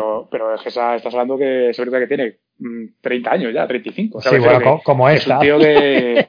claro, que es un tío que, que, en los últimos 25 años no ha hecho nada prácticamente. Sí ha hecho algo, vamos. Sí, eh, sí. Bueno, sí, bueno, lo que vamos a ver. Ha hecho muchas pelis, ¿eh? Y sigue haciendo. ¿eh? Yo le recuerdo más por el tema este de los productores, que sí es cierto que el musical en Broadway estuvo muchos años, pero pero a nivel de película, bueno, yo no. Hombre, yo creo que es que él, él siempre le perdió un poco, hubiera seguido yo creo que la misma carrera que el pobre malogrado nuestro querido Michael J. Fox, porque tiene una cara muy de niño, ¿sabes? No lo olvidemos, que al final es que parece el eterno adolescente. Joder, bueno, y, tiene arrasó, acuérdate, Juegos de mm. Guerra, mi querido Lady Halcón, eh, joder, estoy viendo aquí el, bueno, el proyecto X, o sea, era era la estrella un poco del momento, pues ochentera, eh, chico, pues eso, joven, guapete, y, divertido. A mí, a mí no me caía mal. A mí no, además, tiene esa, la de la que estoy viendo ahora mismo, la de un loco a domicilio, me parece un, película muy loco, tío. Sí, sí, sí, la, pero era muy loca. Desgraciadamente no tuvo mucho mucho éxito, pero sí me pareció una cosa bastante. Y luego también he visto que estaba dando de la, da la voz al gato en Ricky Morty. Eso lo estoy viendo, que hace mucho trabajo. Sí, pero, pero ves, sigue un poco, eh, cuando ya perdió, mira, estoy viendo, es que no falla en Proyecto X, eh, la de Family Business, negocios de familia, estaba bien. La de Tiempos de Gloria, ahí cambia de registro. Ah, hostia, Family, Family Business la de los mafiosos, ¿no? Sí, pero a mí me encanta, por ejemplo, y yo creo que fue su culmen, porque yo luego ya no veo más divertidas o ya con su perfil, la de The Freshman, que era el novato. Una con Marlon Brando, que era más ah, ¿Pero salía él? sí, sí, sí, claro, era el prota y era bueno. A mí es, ves, es otra comedia que tenía olvidada que es para, es para revisar. A mí me, me, gustó muchísimo. También era un homenaje a toda la peli de mafias y demás. Y me volaba mucho. Pero luego ya empieza ya, se le va la pinza. Yo creo que, no sé, bueno, no se le va la pinza, ya te haces mayor, ya no tienes esa cara de, de chico bueno, pues tan joven. Bueno, y aparte también se casó con la Marfi, y, la, de, la de sexo, la de sexo, la de sexo en Nueva York y, le diría, tú ya, ¿para qué vas a trabajar? Si yo lo gano por ti, por mí, por todos mis compañeros lo, lo, lo, infló a los a, tartas de, de fresita y de mierda. Sí, ya bueno, pasó de ser estrella de cartel a pues ya compañero de cartel. Evidentemente, por ejemplo, el chico del cable era Jim Carrey, ya no era él. Bueno, pero le daba un buen, le daba un, buena contrapartida, ¿eh? me molaba. A mí, me, a mí, de luego es una peli que me, me hace mucha, mucha gracia por lo loco y la absurda es que, no sé, le daba, le daba un toque, le daba un toque. Ya no era el protagonista. Y luego hizo Godzilla, sí, esa gran elección, ¿eh? Godzilla con, con, con María Pitillo, también otra estrella en evolución que no volvió a hacer nada más, la estrella femenina, sí, sí. Y, en fin, bueno. Bueno. pues esa, es, ese ha sido, ese ha sido el, tuyo. pues mira, eso me, me, apetece verla, coño. Sí, hombre, la, voy a buscar, la voy a buscar.